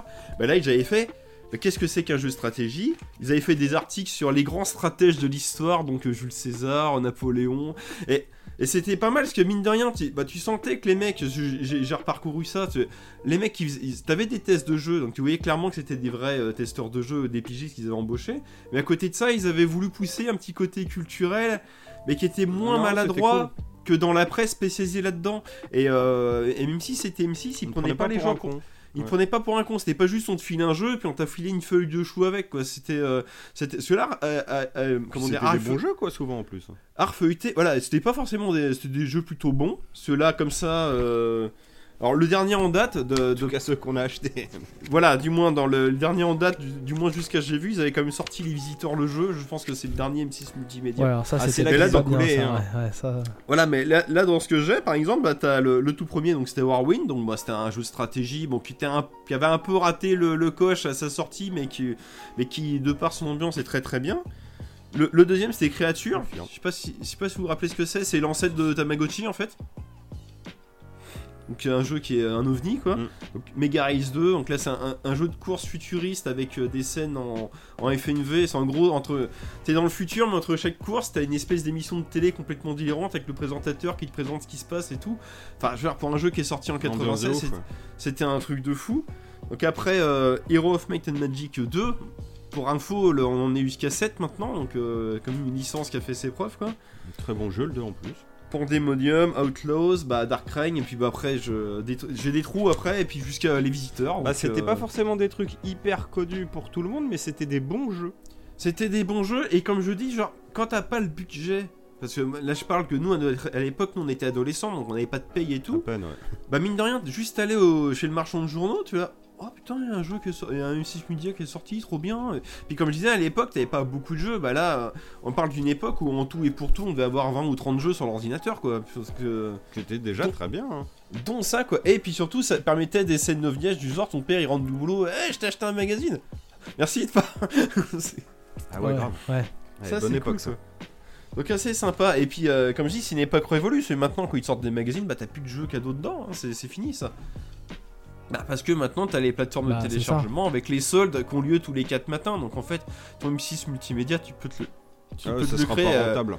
tu peux te le créer avec ta, liste- avec la liste de souhaits en fait, hein, tout simplement. hein, Euh, déjà, il y, a un- voilà, c'était pour vous. il y a un truc qui a disparu par rapport à cette époque-là, c'est les démos. Parce qu'on avait aussi les magazines avec des démos. Eh, Ou les démos, en oui, fait, tout on a simplement. plus de oui. démos. On a plus- Non mais ce qui est ridicule en plus, on a des stores de partout là, on est connecté non-stop, t'as plus de démos. Ouais, bah c'est ça. Sachant t'as que les mecs ils veulent vendre, ils vendent déjà au même tarot en démat euh, qu'en physique, donc tu dis bon ça va la marge, on est pas mal. Tu fais bah tu veux vendre plus, fais-moi essayer des trucs. Non, mais c'est ça. après peut-être que des fois j'achète des trucs et je peux pas me faire rembourser alors que si j'avais essayé aussi hein mais. Non, mais t'as un jeu sur dans les deux 50 sens, les gars. ou- Allez, sur, on va dire sur Steam, t'as allez, un jeu sur 60 où bricole une démo, mais bon, après, bon, effectivement, les démos, c'est pas adapté à tous les genres et tout. Ah. Mais euh, comme tu dis, les jeux où il y a des niveaux, bah tu me fous deux niveaux, comme ça, si ça me plaît, j'achèterai les 60 niveaux qui suivent, quoi. Enfin, c'est euh, Alors, c'est je, dommage. je recorrige mon propos tout de suite. Le seul store où il y a des démos facilement, c'est sur la Wii, la Switch. La Wii. Sur la Switch, t'as C'est version vrai d'essai. qu'il y en a pas mal sur Switch, Tu ouais c'est as vrai. version d'essai, t'as un petit logo sur la photo pour savoir qu'il y a une version d'essai et tu peux facilement télécharger un truc euh, d'essai pour. euh, C'est vrai ouais. te faire une idée. a, ouais. Mais hormis ça, euh, par exemple, c'est moi, bien. euh, PS5, euh, je Bah ouais. télécharge pas de démo sur PS5 et sur PC non plus. hein. C'est hyper rare. Si la dernière démo que j'ai fait c'était euh, Riders Republic là. Ah oui, oui, bah, c'était une bête. J'avais deux plus- heures et j'en ai fait qu'une. Mais C'était rigolo mais je- ça a confirmé que ça serait pas pour moi mais. Hmm. Bah, au moins, c'est l'intérêt d'une Oui démo. mais tu- Bah- euh, je, je l'ai trouvé fun si t'aimes le genre, je Bah. pense qu'il est très cool mais. Après, là où il joue, c'est bah, je pense à Steam et ça doit être le cas sur les autres plateformes. C'est genre sur Steam, tu peux acheter le jeu et jouer moins de deux heures et puis te faire rembourser si ça te plaît pas quoi. Mm. Donc au final, tu peux te faire ta démo tout seul. Mais bah, je trouve pas ça très fair play quoi. Je préférais Ouais, essayer un jeu euh, voilà comme à, une- bah, à l'ancienne quoi, comme tu dis. T'as signé une démo, Également. si ça te plaît, tu, tu passes à la caisse et puis euh, et puis sinon bah tu passes à autre chose tout simplement quoi. C'est mais bon, Non, non, c'est vrai, comme c'est ça. vrai. Mm. C'est Après, vrai. t'es pas obligé d'avoir des démos de tout, hein. même dans le temps, il n'y avait pas des démos de tout. Mais comme Oui, tu non, dis, mais il y a certains jeux qui peuvent se permettre de faire des démos, ils le font. Bah c'est ça, ce genre un point and click, je peux comprendre que c'est chiant de faire une démo qui correspond à une Oui. scène qui est euh, euh, où t'as pas le contexte, tu sais pas pourquoi le mec il est enfermé dans une pièce mais il faut le sortir de là, enfin ça, ça vend pas forcément du rêve quoi, à part euh, tester les, les mécanismes de gameplay mais bon c'est... Et la première scène du jeu est pas forcément la plus vendeur en plus. quoi. Bah, et- ou ça, oui, tout simplement quoi. Bah, après, c'est bon, après c'est comme tout, c'est comme tu, comme vous disiez, il y a une disparition entre guillemets des démos, mais tout comme il y a une, une disparition des jeux à écran splitté, alors que maintenant on a des télés géantes. Enfin, toi, c'est euh, c'est comme Ça ça. a tendance très légèrement à revenir un peu, ça, le Ouais. split screen. bah, c'est pas splitté, c'est genre on joue à plusieurs sur le même Bah, écran si- quoi. si j'ai euh, bien suivi, Gran Turismo 7, t'as un mode de joueur. hein. Ouais, c'est bidon. C'est. Ouais, ouais. C'est quoi Ah Il oui, y en a un, il contrôle la caméra et l'autre, il conduit. Il y en a un qui contrôle le volant et l'autre la boîte de vitesse. Ouais, c'est ça. Non, mais c'est ce que je veux T'es dire. c'est sérieux comme- Non, c'était une vanne, non, ah non, mais ce jeu, on, Ah on non, sait bah, pas. Tu rigoles, mais le, ils avaient sur euh, la Wii U, il y a eu euh, deux Need for Speed qui étaient sortis, dont le remake de Most Wanted. Et sur la boîte, ils te mettaient que tu pouvais jouer à deux sur la même console. Hmm. Et en fait, oui, il y en a un qui conduit, l'autre il faisait le copilote à te dire le tracé et tout ça. Quoi. Tu dis, ouais, Excellent. non, mais c'est, c'est pas jouer à deux, ça. En fait, c'est- en fait, il y en a un qui avait la mablette, qui avait la carte et qui, euh, c'est, qui te mettait des. euh, si, si je me rappelle bien, genre des indications de tracé. Et puis l'autre, il avait la manette merdique où il jouait, quoi. Enfin, non, mais c'est pas un jeu à deux. Enfin, moi, j'ai cru qu'il y avait un écran splitté, en fait, tu m'as menti, quoi. C'est Tellement c'est- digne d'un Nintendo. C'est ordure, quoi. Non, mais ou d'Electronic Arts, on sait plus, quoi. oui, oui, non, mais je sais pas, ça va, dans ma tête, ça va un peu à l'image, tu sais, genre. Bah- Ah, bah tu joues à deux, toi, tu contrôles la caméra. Non, mais je me rappelle, moi, je l'avais acheté sur Wii U, c'est histoire d'avoir un jeu de course autre Bah que oui, Mario, mais, euh, que Mario Kart. Mais d'ailleurs, je, je l'ai- platiné, d'ailleurs, et puis je l'ai fini le Need for Speed sur la Wii U. Mais, Mais poursuite. J'avais comparé les. J'avais comparé les boîtes, bah, j'avais l'Xbox 360 aussi. Effectivement, Wii U, t'avais deux joueurs, enfin un, deux joueurs en local et euh, X joueurs en, lo- euh, en, en réseau. Alors que sur Xbox, t'avais un joueur local et ah, c'est bizarre. euh. Puis Ouais, vu ouais, que- il avait pas de Et- split, ouais. et vu qu'il était sorti à l'époque où la Wii U c'était la dernière console en date, tu dis ah bah on a peut-être une version euh, plus de Plus, plus, Need for ouais. Speed, comme ça avait été le cas de, bah, de Batman Arkham, euh, Arkham. City. Origins, tu vois, bah, ou je sais pas, ouais. euh, Alors je me suis dit, ah bah peut-être que c'est une version plus plus, mais en fait non, c'est juste du vol quoi. Oui, ils ont ajouté une, une petite gimmick de gameplay propre à la mablette, mais je fais non, c'est pas un multijoueur, vous êtes des menteurs. Après, c'est peut-être été écrit sur les sites, mais ils induisent en erreur quoi. Effectivement, effectivement. Euh, bah, vivement le retour des démos parce que on c'était quand même bien pratique. de mais si multimédia, je vous ai parlé de la Wii. Ah ouais, mais trop de beaux souvenirs, même les démos. Et bah top. Ou t'achetais un magazine pour jouer à Counter-Strike parce que c'était beaucoup à télécharger avec un 50. C'est ça, c'est exactement ça quoi. C'est- trop bien. T'as la mise à jour, attends, je te prête mon CD de magazine. On marchait comme ça, ça. nous, au collège. C'est exactement Puis ça. après, c'est on les a téléchargés. Counter-Strike, la version interaction 1.5. entre les gens, voilà. La version 1.5 exclusive. Oh, putain, je l'ai avec la carte machin que toi seul. Non, tu la, vois. la, la 1.4, c'est la première que j'ai téléchargée en téléchargé. Ah, je- j'ai dit des, des chiffres au hasard. hein. Elle a pas duré longtemps en plus. Et bah merci pour cette re- redécouverte euh, de. Mais justement, pour pas être trop vieux con, c'est quand même beaucoup plus simple de jouer maintenant. hein. Faut pas non Oui, plus. oui. euh, Surtout qu'on peut même, même jouer aux vieux jeux maintenant. Donc ça, c'est ça, c'est beau. Et en ça. plus, quand Ah on non, n'a pas d'argent, a un côté bonheur. quand on n'a Ça, pas d'argent, on peut quand même jouer à plein de jeux. C'est quand même euh, fou ça. Putain, ouais. Je veux dire, euh, Ouais. tu Non, dépenses. au contraire, euh, Ouais, maintenant, pas c'est- des jeux de merde. tu dépenses c'est le contraire. Tu peux, tu platines plus les jeux parce que t'en as trop. C'est ça. Mais soit tu payes un petit abonnement euh, chez Microsoft ou ailleurs et t'as plein de jeux, soit tu payes un petit abonnement euh, chez PlayStation euh, et t'as quelques jeux tous les mois, euh, soit tu as un PC et t'as Epic Game Store et t'as des jeux tous Bah, les c'est mois. ce que je veux dire. Et si t'es pas trop regardant, t'as un jeu gratos chez Epic sans Ouais, rien mais demander, même sur tes- les téléphones, des fois, t'as des jeux payants qui te donnent gratuitement. Donc tu, tu- Oui. tu peux jouer gratuitement partout à des produits de qualité, quoi. Sans Mhm, être mhm. forcément toi le produit. Non, non, franchement, euh, pas besoin d'avoir des gros budgets. Et bah c'est très bien. Et puisqu'on était dans les, dans les, dans les vieilles, euh, dans les vieilles choses entre guillemets, dans les vieilles choses, tout, tout n'est pas vieux Ah dans bah, cette, euh, Fais gaffe, c'est toi qui vas déconner cette fois. tout n'est pas vieux dans cette catégorie-là, mais en tout Je cas, suis on, désolé. on va faire un petit passage euh, nécro. Enfin, c'est ça. Euh, Mais lui ne l'était pas. Oui, petit, c'est- petit passage nécro. On a, on a deux noms. Euh, on a deux noms dans la, dans, la, dans la catégorie nécro. Alors moi je vais parler rapidement euh, parce qu'on n'est pas des, des grands professionnels de son, de son œuvre, mais de, de. Gaspard euh, qui est décédé à 37 ans Ouais. euh, d'un accident de ski.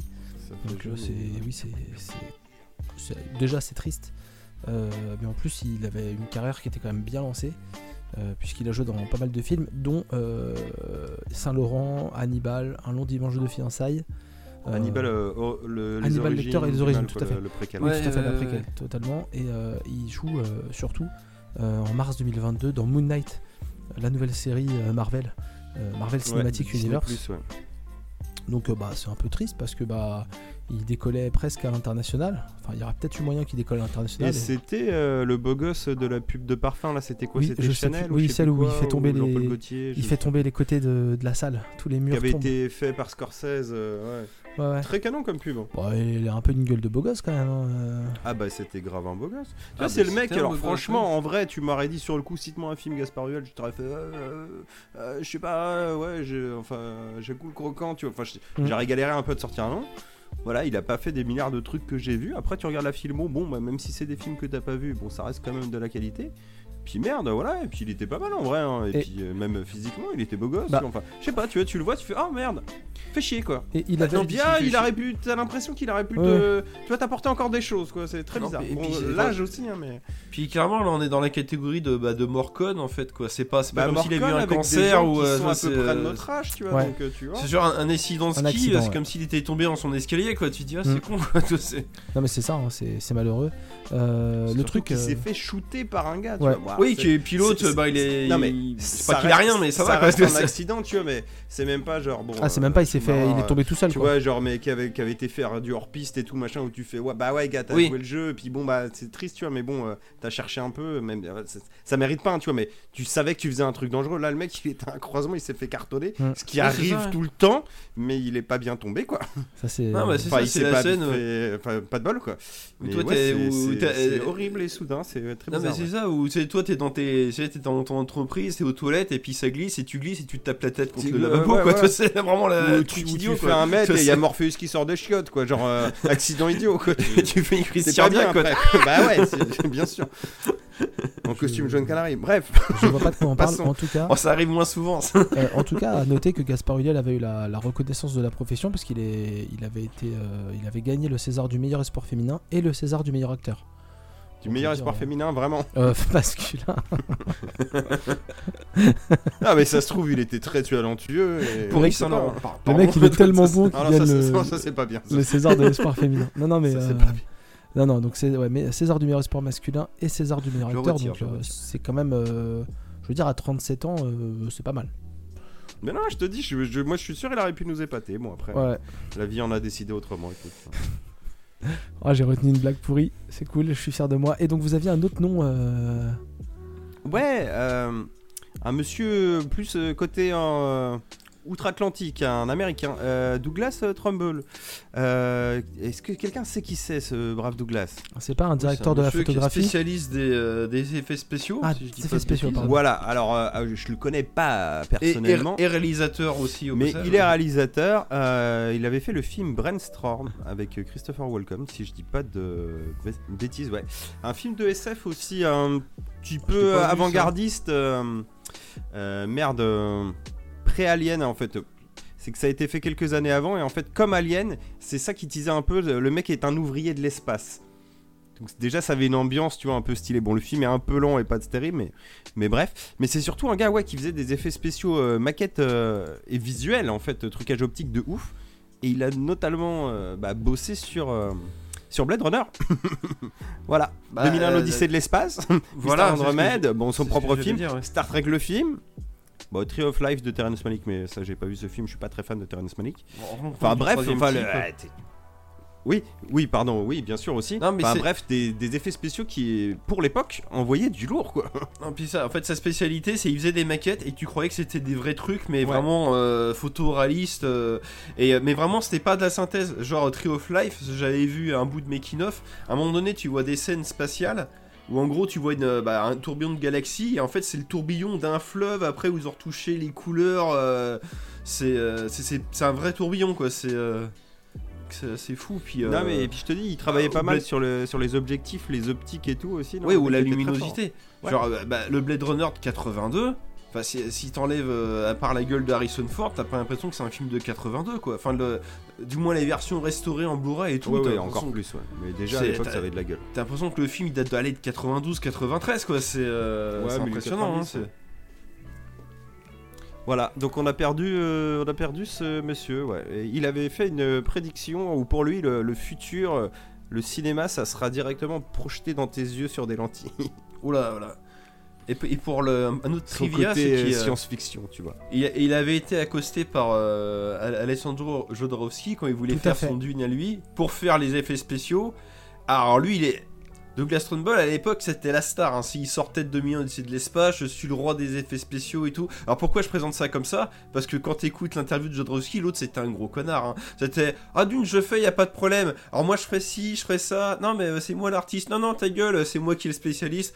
Et puis Jodorowsky il fait non non ce mec là il m'intéresse pas. Il me non non il est je vais- on va trouver quelqu'un d'autre. On va, on aller prendre Dan O'Bannon. Dan O'Bannon il a fait Dark Star. J'y crois plus. Dark Star, le film de SF de John Carpenter avec les effets spéciaux tout pétés. Donc c'était Ah, Dan c'est- O'Bannon c'est un- qui. C'est c'est un film qui devait pas être vraiment un film à la base, c'est un film étudiant. Oui, c'est un film étudiant Dark Star, ouais.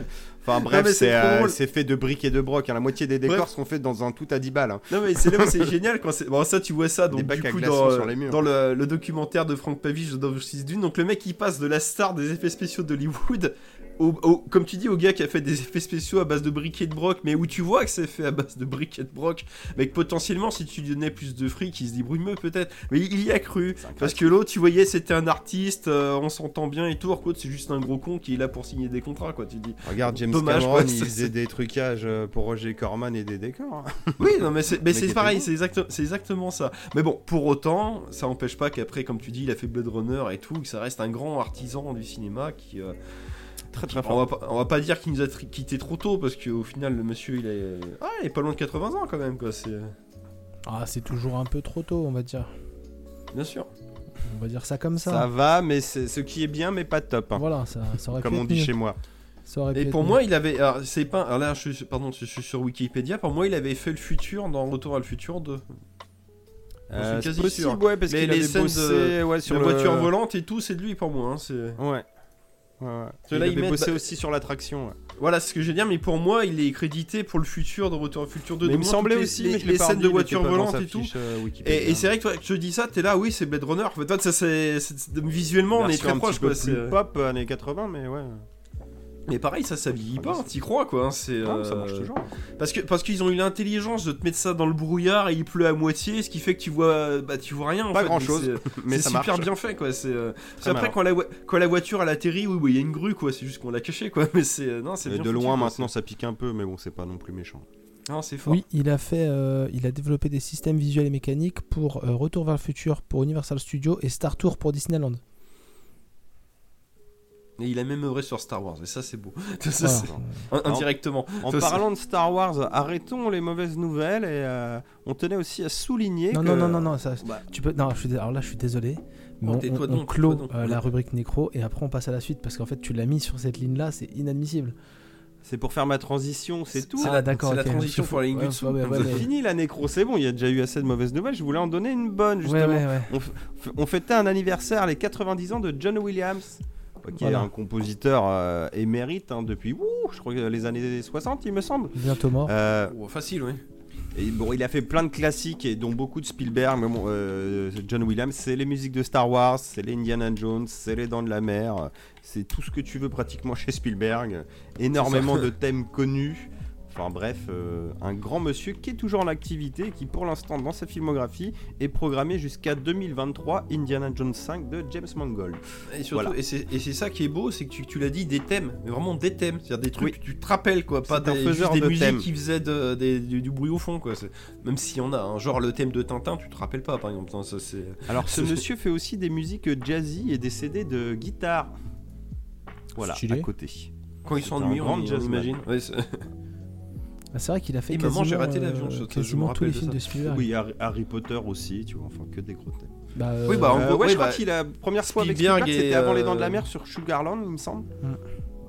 En gros, Spielberg et Chris Columbus, quoi, pour, pour résumer. Ça, c'est- Enfin que il a fait que des gros trucs quoi, gars. enfin que Bah, des c'est- gros trucs. Il a fait beaucoup de gros trucs Bah, c'est ça, qui c'est sont devenus films aussi des gros trucs grâce à sa musique quoi. Et les dents de Oui, la c'est mer ce que 2. j'allais dire, c'est c'est un peu l'image d'Alan Silvestri pour Retour le futur, c'est les, les musiques et pousser le film et enfin ça se- Ah ouais, ça donne plus de pognon à chaque c'est- fois, hein, c'est- bon, c'était avait com- complémentaire quoi. ouais, ouais. Enfin, ça donne euh, l'ambiance et le rythme quoi, tu vois, dans les Dents de la Mer par exemple. Bah, euh, c'est ça exactement. Ou Jurassic Park, t'aurais pas le thème du Jurassic Park, est-ce que t'aurais l'impression C'est d'être dans, un parc d'attrac- être- d'être dans un parc d'attractions Ah bah Pas ouais, ouais, forcément il quoi. Mais on, Là, c'est un on est d'accord que quoi, Jurassic World, c'est pas lui, c'est. Bah, le thème, c'est lui. Oui, non mais oui. Ouais, mais- ils ont remaké le thème. Ah, c'est vrai que c'est qui qui fait la musique Bah, je crois que c'est Michael Giacchino. Ouais, je crois que c'est Gatineau. Ah, c'est possible ça. Parce que ouais, Michael Giacchino, le- c'est euh, le compositeur euh, contemporain. Enfin bon, John est toujours là, hein, mais euh, dans la nouvelle génération, c'est celui qui a le style euh, le plus influencé par John Williams. Oui, qui Ce qui fait qu'il Laurent. nous fait des putains de thèmes des fois sur, euh, Star, euh, sur Star Trek par exemple. Mais malheureusement, voilà, comme tu disais, sans. Voilà. C'est Il a pas bien, mais- complètement ouais. transformé les plus. C'est assez inégal quoi. Oui, c'est. Bien, mais pas top. Voilà, c'est ça. Un peu. Où ça Oh non, Star Trek, il est cool. Star Trek, j'ai beaucoup aimé, Oui, mais... mais- je crois que c'est mon préféré. Dans la, dans la Mm. généralité, c'est bien, mais pas top. Bah, ça sonne John Williams euh, à la magie en moins, un peu souvent, ouais. Euh, moi, la BO de John Williams que qui m'a fait le plus d'effet, c'est la liste de Schindler. Oh, je, je trouve que ça rajoute euh, du drama de fou dans ce film. Euh, Ah ouais, c'est alors violent. déjà, le film est affreux, mais alors euh, quand tu mets la musique derrière, euh, c'est horrible. Bah, je voulais proposer ça pour la BO, mais je me suis dit que ça allait un peu plomber l'ambiance. Bah, oui, après, mais, tu peux, parce que nous, on va pas écouter les Empire, la musique, Empire du. Soleil, celle-là, c'est genre t'as les yeux qui piquent, même si tu te rappelles pas du film, quoi. J'y ai euh, pensé aussi, mais bon, du coup, je me suis dit que j'allais prendre. Ça, c'est les, instruments et les notes, quoi. Et donc, non, tu pars sur quoi, Mathieu, là quoi, Quand t'arrives à faire ça, quoi. Euh, bah, je veux- on va faire du simple, on va faire du hook. Parce que c'est beau, c'est enfantin et ça va nous rebooster après une nécro, tu vois, c'est beau. Et Ouais. Célébrons et la vie. Et c'est joyeux, exactement. Oui, vrai, je- oui, trouve ça bien. En plus, tout à l'heure, on fera le nanar. Donc c'est euh, de- le thème, j'ai plus exactement le nom, euh, parce que je l'ai pas recalé là, Mm. mais c'est le thème de quand il vole et il retrouve euh, sa capacité de voler Et on, dans par- le film. on parle rapidement du film après Oh. la, la musique? Oui, Rapidement, comme On ça on ça, parlera de deux nanars dans Oui, le oui, même épisode, c'est bien. C'est vachement bien. On Oh. reparle de Resident Evil Non, non, euh, on en reparlera. Allez, euh, Ça marche. bonne musique. Allez, à tout de suite.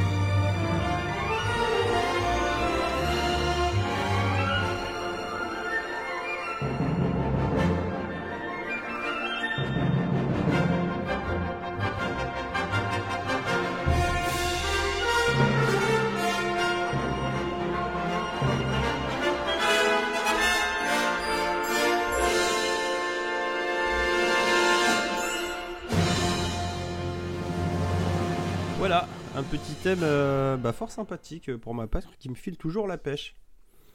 Donc, euh, Hook, bah, c'est un film de Spielberg, hein, donc pas étonnant d'avoir euh, John Williams, euh, de 91. Euh, c'est ni plus ni moins qu'une suite de Peter Pan en fait. C'est Oui, quelques années euh, plus tard en fait, après Peter Pan, il s'est avéré en fait que Peter Pan est euh, venu vivre en fait dans le monde euh, réel, donc euh, plus loin du pays imaginaire, ce qui fait qu'il a grandi et qu'il est sorti avec la fille de Wendy. Et il se passe un truc où ça s'appelle Hook, la revanche du capitaine Crochet. Le capitaine Crochet revient, kidnappe les enfants de Peter Pan, qui se rappelle plus de Peter Pan et qui est joué par Robin Williams. Pour moi, ça fait partie euh, du trio euh, années 90 Robin Williams, euh, film d'enfant super cool. C'est Madame Doubtfire, Jumanji, Hook. Voilà. Bon, ça c'est perso. Ouais, ouais, ouais, ouais. Non, mais c'est c'est- c'est valable, oui. Après, des gens n'aiment pas certains films, mais bon, on verra, ça on s'en fout. Enfin, pour moi, perso. Non, voilà, et donc, nostalgie. et donc, voilà, il part là-bas, il doit sauver ses enfants, réapprendre à voler, réapprendre qui il est. C'est un film qui est très plaisant, très divertissant. Peter Pan, Robin Williams, le méchant, donc Capitaine Crochet. Dustin Hoffman grimé comme pas possible, Monsieur Mouche, euh, Bob Hoskins, Eddie Valiant dans Roger Rabbit, Mario. pareil, excellent. Mario, Mario, exactement. Très bon acteur. Non, non, c'est franchement très cool. Julia Roberts sans les clochettes. Enfin, bref, bon casting. Par contre, alors ça donne son charme et aussi son défaut. C'est tourné tout en studio sur fond de décor euh, carton-pâte. Euh, bon, voilà, c'est un style euh, qui était déjà pas ouf à l'époque. Ça a un peu vieilli. Bon, maintenant ça ne bouge plus hein, parce que c'est toujours daté dans ton esprit. Oui, c'est ça, voilà, tout est un faux, style. quoi. Oui, c'est ouais, spécial. ouais. Donc bon, ça reste le pays imaginaire, d'accord. Mais bon, là, Bah, c'est un peu tout carton. t'as l'impression que genre ils ont été à Disneyland et on va tourner dans les décors de Disneyland. peu, ouais, pourquoi, presque. pourquoi vous faites ça? Mais moi j'aime bien, c'est cool. Je considère que c'est un film qui se mate à Noël. Après, vous pouvez le mater n'importe quand, ça passe toujours bien. Ou ne pas le Euh, mater. voilà, si, si vous connaissez pas, essayez-le au moins. Après, vous pouvez ne pas aimer. Mais moi, j'aime beaucoup, en tout cas. Ah, moi, si je peux juste euh, étayer un peu mon Mais propos. bien sûr. Parce que enfin, je, je- on a l'impression que je troll. Mais moi, je, déjà, c'est un film euh, qui, quand je l'avais vu enfant, m'avait, m'avait un peu gêné. Euh, parce que parce que voilà l'ambiance est un peu spéciale. Euh, les enfants perdus, enfin ils sont dans des délires bizarres avec leur euh, bataille de bouffe imaginaire et euh, et, et quand on le revoit effectivement le côté Robin Williams un peu dépressif qui joue le rôle d'un Peter Pan un peu dépressif et tout ça. Bah, c'est déjà un peu un bouquin de dépressif à la base, Peter. Oui, mais du coup c'est tu l'as dit le film Ouais, Peter Pan, le, le dessin animé Peter Oui, Pan. là on dit qu'il est euh, dépressif parce qu'on connaît la fin de l'acteur, mais à l'époque on pouvait pas capter ce genre de choses quoi. Bah, moi je trouve que c'est un film qui est hyper dépressif, alors euh, certainement comme le bouquin, euh, même s'il y a des trucs de, de joie et ce côté euh, le fils il se rapproche du capitaine Crochet, bah c'est c'est- c'est bi- même si tout est pas mal fait, hein, c'est- mais c'est bizarre. euh, euh, Clochette qui veut baiser Peter Pan, c'est bizarre. euh, euh, Il y a plein de trucs comme ça et c'est un peu cette vague de films où moi j'ai pas été comme Madame Doubtfire, j'ai plus pas ça accroché. comme- perturbé. C'est plus un film sur l'enfant qui devient adulte et l'adulte qui retrouve son, âme d'enfant. hein, C'est que. Et c'est- et puis sur la famille et tout, quoi. Moi, Bah, je plus Spielberg, ça encore une comme fois. ça, parce que effectivement, c'est le personnage de, j'ai oublié son nom, euh, de, dans le monde réel de Peter Pan, c'est, euh, donc Robin Williams. C'est un Alors, adulte. euh, qui- Brownings. Ouais, voilà, donc c'est un adulte qui a tellement trop d'occupations qu'il a perdu son âme d'enfant, puis du coup, c'est un vieux con, quoi. Moi, je vois ça C'est comme un ça. peu quoi, les hein, c'est- thématiques de base de Spielberg, c'est papa est un connard. Oui, c'est Où- ça. Où ouais, est parti? Parce qu'il a cru pendant des années que son père euh, les avait abandonnés, euh, je sais pas quoi, et en fait c'est que sa mère avait voyé un autre mec. Enfin bref, son père l'avait pas vraiment abandonné. Et il a pardonné du coup à son père, euh, là, il y a pas si longtemps que ça, quoi. Enfin peut-être une Ouais, dizaine d'années, ouais. une quinzaine, mais... Enfin tout son début de carrière, facile jusqu'au milieu des années euh, 90, je pense. Non, puis, puis c'est ça, puis le truc. La figure du père est pas ouf, hein. Que, que ce soit le décor ou la bataille de bouffe qui font faux, c'est parce que oui, il faut que tu retrouves ton imagination d'enfant. Parce que quand t'es petit, tu t'imagines des trucs, t'es dans des décors de ta maison. Quand Alors ouais, après tu château, vois, ça, quoi, je, toi, suis- c'est- je suis tout à fait d'accord, mais c'est un délire que je pigeais pas du tout petit par contre. Ah oui, oui, non, mais c'est spécial. hein, c'est, pour les euh, grands. Bah, mais c'est ça, c'est ça. Et puis même, t'as un peu de. Oui, puis quand t'es petit, par contre, t'es trop naïf, t'es là, bah y a, y a rien, puis là d'un coup, y, a- y a de la bouffe. Qu'est-ce Ouais, qui t'es s'est à côté passé. C'est un peu. Même si tu comprends. Enfin, J'aimais quand même, mais ouais, je c'est- comprenais C'est pas. c'est bizarre, ouais, c'est. Ouais, bah, après, Bah, ça- oui, en gros, c'est c'est le cul entre deux chaises, on va dire ça comme ça. on n'est pas obligé de tout, de tout aimer. Ah bah non, bien sûr Voilà. que non. Mais ça reste. Bah, c'est du. Bah, pour en rester sur si la vous l'avez pas vu, faut le tenter en tout cas. Voilà, c'est ce que je veux dire, c'est que c'est très divertissant. T'as des scènes où toi, même si c'est bizarre, quand ça, comme tu dis, bah là c'est le thème quand il s'envole, donc là c'est, là c'est joyeux. T'es là, ça y est, on va réussir. Toi, Et c'est, euh, pour moi, alors je comprends tout à fait l'avis de Flavien, mais du coup, euh, tu vois, moi je trouve que la musique elle aide justement à leur remonter Oui. en. Oui. c'est ça, joyeux, euh, tout à fait. Oui, oui. par contre, oui, la Mais musique, oui, dans euh, les thématiques, ouais, effectivement, c'est pas. Il y a un petit délire de dépressif, ouais, mais. Et, et la Mais la est- musique, du coup, te fait dire non, non, mais euh, non, gars. Pas les trucs qu'on disait tout à l'heure, le passage à l'adulte, euh, les relations familiales, tout ça. tout Oui, là-dessus, je suis, je suis totalement d'accord. euh, vraiment, la Après, musique est c'est, je pense, puis il y a ça, puis c'est le délire Peter Pan aussi. parce que moi, je, j'ai pas lu le livre, mais je- enfin, quand j'ai vu le Peter Pan de, de Disney, bon. Adulte, je- enfin, j'ai jamais vu enfant, enfin, j'ai trouvé le dessin animé nul, quoi. Enfin, c'est, euh, je pense que c'est l'histoire qui m'intéresse pas de base, quoi. C'est, c'est spécial, C'est spécial. Oui, non, mais c'est l'univers est spécial, c'est comme Alice au pays des merveilles, d'une manière générale. Je peux comprendre des gens qui disent qu'ils aiment pas, oui, c'est bizarre, quoi. C'est, c'est, euh, malaisant. pas, à la portée, c'est, pas à la portée de tous, quoi. C'est, ouais, juste pour dire, voilà, il faut regarder avec un œil un peu. euh, Ah oui, euh, non, mais on est. et- Mais ça rend le truc d'autant plus Ah, mais t'es pas le premier voilà, à dire ça. hein. Mais pour moi, c'est pour moi, c'est ni plus ni moins que dans la continuité effectivement des films de l'époque de Robbie Williams, parce que bah moi Jumanji j'aime bien, mais c'est comme spécial. Et Madame Doubtfire, je, je, je suis pas non plus fan, donc c'est. Mm, mm. Et alors, c'est. euh, Oui, et puis, et puis pour apporter de l'eau à ton moulin, c'est aussi dans la continuité des films de Spielberg, où, où Spielberg, un film sur deux, il te fait un film pour les grands et un film pour les gamins, et euh, tu sais, tu. euh, c'est, euh, bah, il, il peut te faire Jurassic Park et puis la liste de Schindler dans la même année, puis je crois que c'est ça en plus. De mémoire, ouais, ça doit faire justement Hook, Schindler, Jurassic Park. c'est ça, et euh, puis Spielberg, dès qu'il pouvait, il ramenait. euh, bah, genre, tu prends la rencontre du troisième type, clairement, le, le- le papa qui est le héros, c'est un adolescent, quoi. Toi, c'est. euh, la plupart des films, il essaie de les rendre gamins, et, euh, et je crois de que toute c'est façon, dans. Hook, ça traite aussi de l'adolescence. hein. Je crois que c'est dans le. Comment ça s'appelle Bah, je crois que le long métrage La quatrième dimension, il fait un des segments. Justement, c'est des. dans le segment, je crois que c'est des vieux qui redeviennent enfants, un truc comme ça. Et à l'époque, on disait, ah, ça fait un peu Peter Pan. En fait, il y a une histoire comme ça. Et bref, c'est. euh, c'est un peu comme euh, Tim Burton qui a fait Alice au Pays des Merveilles. Avant qu'il le fasse, on disait Ah, ça serait trop bien que Tim Burton il fasse Alice au Pays des Merveilles. Bah là, c'était pareil. Ah, ça serait trop bien que, que Spielberg il fasse euh, Hook, euh, enfin qu'il fasse Peter Pan quoi. Et bah, en plus, c'est marrant, là, je pense à ça, mais c'est Alice au Pays des Merveilles, c'est le même traitement que Hook. C'est au final. Le, le réalisateur qu'on projetait pour faire ce genre de film-là, il ils ont fait des suites tardives de ce film-là. C'est le Alice au Pays des Merveilles de Tim Burton, c'est la suite du dessin animé au final. Oui, c'est vrai. Non, non, c'est. euh, Si Non. Bah si, si, si, c'est revient au pays des, des merveilles, Alice. Non, il y, a, il y a Alice au pays des merveilles et après il y a de l'autre côté du miroir. Ah, attends. Non, non, pour moi, le film de Tim Il y a Burton, deux c'est une... films. Non, c'est une... c'est- pour moi, c'est une suite, c'est elle revient au pays imaginaire, justement. Bon, je sais pas, c'était là, je me rappelle plus. Ouais. Ah, après, alors l'autre, c'est le... le 2, c'est le 3, en fait, si tu veux. Oui, c'est... D'accord, D'accord. ouais, bah peut-être alors. C'est que Je j'ai oublié suis, quasiment sûr. Hein. Oui, je crois que c'est ça. hein. Je... On est peut-être deux à se tromper, Mais bon, c'était pas bien, de toute façon. Oui, là, Non. oui, bah, comme la plupart des films Faut- de faut Tim. Burton. Euh... Oh, je lâche. Oh là. oh, il est... oh, il est méchant. Oh, pas Batman ni Edward. Ça, je le pense pas en plus. Ça, je le pensais moi déjà. Mais euh, Cer- Certains, oui, ça, c'est... Oui. C'est- et, et ben, on, va poursuivre. euh, on va poursuivre l'épisode. Euh, et c'est à mon tour Bah de vous oui, parler de quelque chose. ça, ouais. Euh, c'est à mon tour de vous parler de quelque chose et la transition est toute faite parce qu'on a écouté une, une musique euh, d'un film, certes que je trouve bof, mais une musique très sympathique. Et quoi de mieux pour écouter de la musique que des écouteurs? Parce que oui, je vais vous parler de d'autres écouteurs sans fil. Il y a longtemps, je vous avais parlé des Melomania. Euh, qui sont des écouteurs euh, individuels. Et là euh, voilà j'aime bien avoir toujours des écouteurs sur moi parce que parce que c'est pratique. Et j'ai essayé une nouvelle marque d'écouteurs sans fil également type AirPods d'Apple qui s'appelle donc Nothing. Et j'ai essayé donc les Nothing Ears qui sont donc des, des écouteurs euh, des écouteurs intra-auriculaires. Tu m'en as pas parlé dans le dernier micro-bar de ça? Tu crois que j'en ai parlé dans le dernier microbar? Bah, ça me dit quelque chose. suis-je en train de perdre la tête?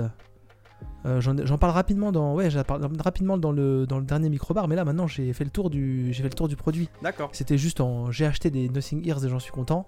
Et je voulais en redire. Ah oui, euh, d'accord, oui. Je voulais en Oui, redire c'est vrai que t'avais. Oui, oui, t'avais dit que tu reviendrais, il me semble. Je... Et pour, euh, pour les auditeurs, ce n'est pas le dernier microbar, mais c'était le microbar. C'est d'il y a- l'avant-dernier, c'est pour voilà, ça d'il y a- que- d'il y a- d'il y a Hmm. deux C'est épisodes. pour ça que c'était un peu flou dans mes souvenirs. Voilà, il n'y a pas de souci, t'inquiète pas. Et donc, du coup, là, je voulais rapidement, parce que du coup, je vous dis que c'était rapide, faire le tour sur les Nothing Ears, parce que du coup, je pense qu'au tarif auquel ils sont proposés, c'est une excellente affaire, puisque, comme je l'avais dit dans le microbar, ce sont des écouteurs euh, donc individuels, euh, sans fil, et qui ont euh, l'annulation euh, du bruit active. Oui. Voilà, donc en gros, vous avez des Mm. petits micros dans les écouteurs qui vous envoient des sons, comme je l'avais déjà dit. hein. Je sais que je me répète pour ceux qui écoutent les microbars. Mais je sais que les midi-bars sont plus écoutés que les microbars, donc faut quand même, euh, il faut quand même euh, toucher le maximum d'auditeurs quand c'est Ah, faut le savoir. affaires. Et, euh, et du coup, voilà, donc euh, vous avez pour. euh, moi, ça m'a coûté 80 euros de tête. Donc pour 80 euros, vous avez des écouteurs qui sont donc sans fil avec une annulation de bruit à peu près ce, que fait les, ce que font les AirPods Pro de chez Apple, mais pour un Mhm. prix beaucoup moins important. Et franchement, c'est Bah, des petits moitié écouteurs. moins facile. hein. euh, ouais, au moins, parce que je crois que c'est même 250 balles. C'est truc comme 200 ça, et hein. quelques balles, ouais. donc euh, presque le tiers du prix. Euh, c'est des petits écouteurs, euh, donc euh, vous voyez en vidéo dans un petit boîtier, dans un petit boîtier sans fil. Et, donc ils reprennent un peu le form factor, ils reprennent un peu le form factor des, des AirPods. Des AirPods, ouais. Voilà, mais en, en- en gros avec une, une tige un peu moins, un peu moins longue et cette fois-ci en, en intra-auriculaire, puisque les, vrais AirPods à la base c'est pas de l'intra-auriculaire. Et franchement, je suis vraiment content de ce produit. Euh, tout n'est pas parfait, pour 90 euros c'est normal, mais le fait d'avoir des écouteurs qui ont de l'annulation euh, active de bruit pour 80 euros et l'annulation qui fait pas trop mal le, boulot, euh, moi je l'utilise dans le. J'utilise dans les transports en commun et franchement ça change la vie par rapport à des, écouteurs qui ne l'ont pas. Ça masque quand même pas mal les sons extérieurs. C'est des écouteurs qui ont aussi un boîtier qui, qui a une recharge sans fil. Donc euh, Ah, c'est bon ça. pour ce prix-là, c'est aussi euh, très très cool. Ah ouais, carrément. Et vous avez une application téléphone qui est bien pratique de télécharger parce qu'en fait dessus vous pouvez euh, personnaliser plein de choses. Vous avez une LED, vous avez une petite LED là sur le boîtier, vous pouvez changer la couleur de la LED, si c'est en charge, si c'est à fond, s'il n'y a plus de batterie. Ça c'est du détail. Mais par contre, les écouteurs ont des contrôles tactiles. Ils ont des contrôles tactiles sur le, sur le côté. Et en fait, vous pouvez personnaliser tous les contrôles tactiles. Euh, si vous avez perdu votre écouteur en passant par l'application, vous pouvez faire euh, du son sur l'écouteur pour le retrouver. Trop bien. ça, pour des écouteurs sans fil que tu laisses parfois traîner dans les poches, euh, c'est Ah, pas que mal. tu, ou que tu paumes dans les plis du canapé. Voilà, c'est ça. Et euh, aussi, les, les écouteurs ont un détecteur de, de présence dans l'oreille. Donc en fait, si tu retires l'écouteur, ça coupe le- la musique ou le podcast ou ce que tu écoutes. Et tu peux l'activer ou le désactiver depuis l'application. Et ça, c'est pratique parce que moi, en général, ces écouteurs-là, euh, bah, j'écoute un truc, je le retire, je le mets dans ma poche sans forcément euh, euh, stopper la musique ou quoi que ce soit. Mais là, du coup, bah, si j'ai envie de, de- Ouais, de ça juste d'enlever un écouteur, bah, j'enlève un écouteur et, euh, et en gros, bah, je, je retire cette option-là. Et quand j'enlève mon écouteur, ça me coupe pas la musique. Mhm. Et si je réactive l'option, bah, ça, ça- ça fait pause tout seul. Donc des fois, je parle à quelqu'un, boum, je retire l'écouteur, je fais pause. Et en parlant de parler à quelqu'un, euh, l'annulation active de bruit permet aussi de faire un mode transparence, ce qui fait que tu gardes les écouteurs dans les oreilles, mais là tu actives tous les micros, et en gros, bah, tu, es, tu entends ce qui se passe dehors sans retirer les oreillettes. Bon, sur des oreillettes, c'est moins chiant que sur un Ça casque. doit être rigolo. Bah, ouais, alors les, micros Parce sont que pas ça de- fait le même son, mais en différent du coup. bah, les micros sont pas de très bonne qualité et les micros sont pas très Oui, bien placés. Ça, ça fait partie des défauts. Ce qui fait que des fois, C'est pour ça que je ton- me dis que ça doit être rigolo. quand ton pull frotte un peu sur le micro, même quand tu es en mode euh, écoute et que tu as l'annulation active de bruit qui fonctionne, bah, tu as des bruits de frottement qui sont un peu plus euh, prononcés.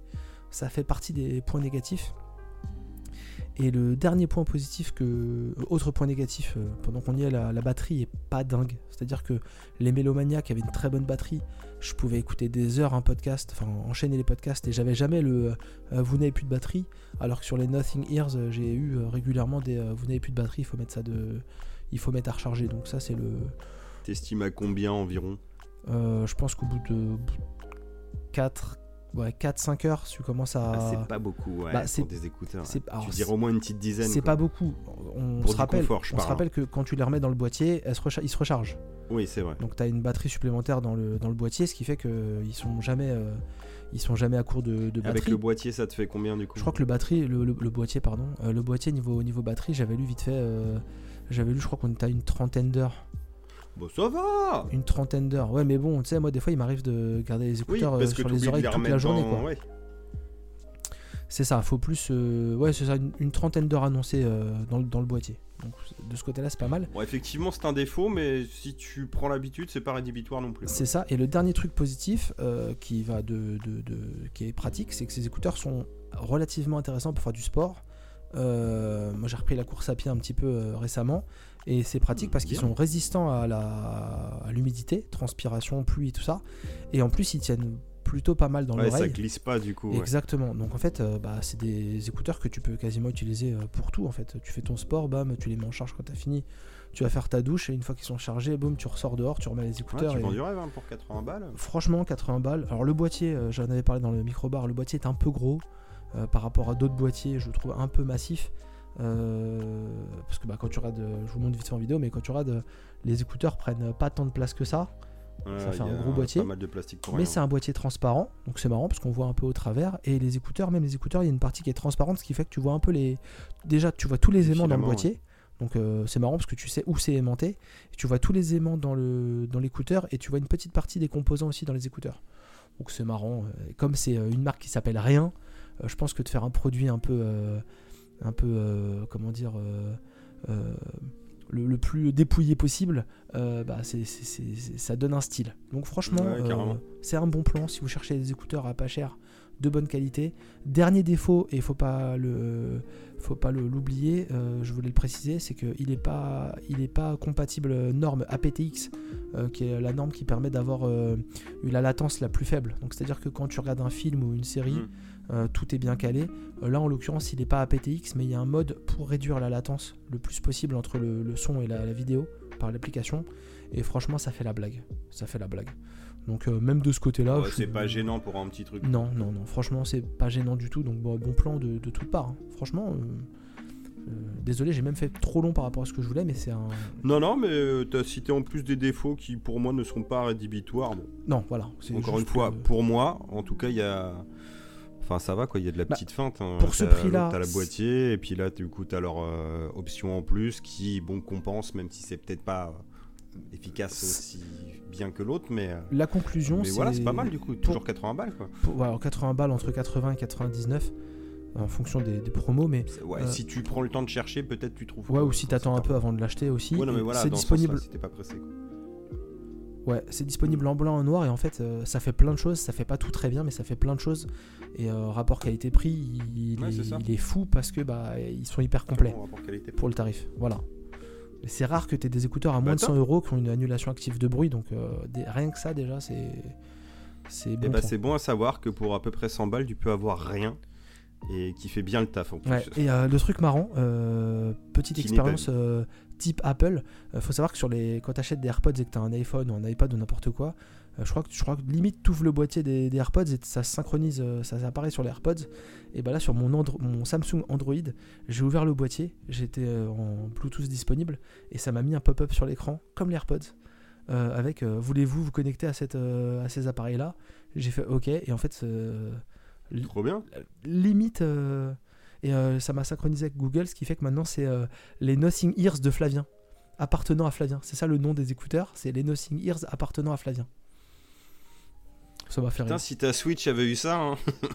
ah bah la Switch vous êtes au courant que la Switch euh, est compatible Bluetooth maintenant Ah oui, non, je pensais que la, la Switch euh, qui voyage Ah ouais, sur les toits des véhicules.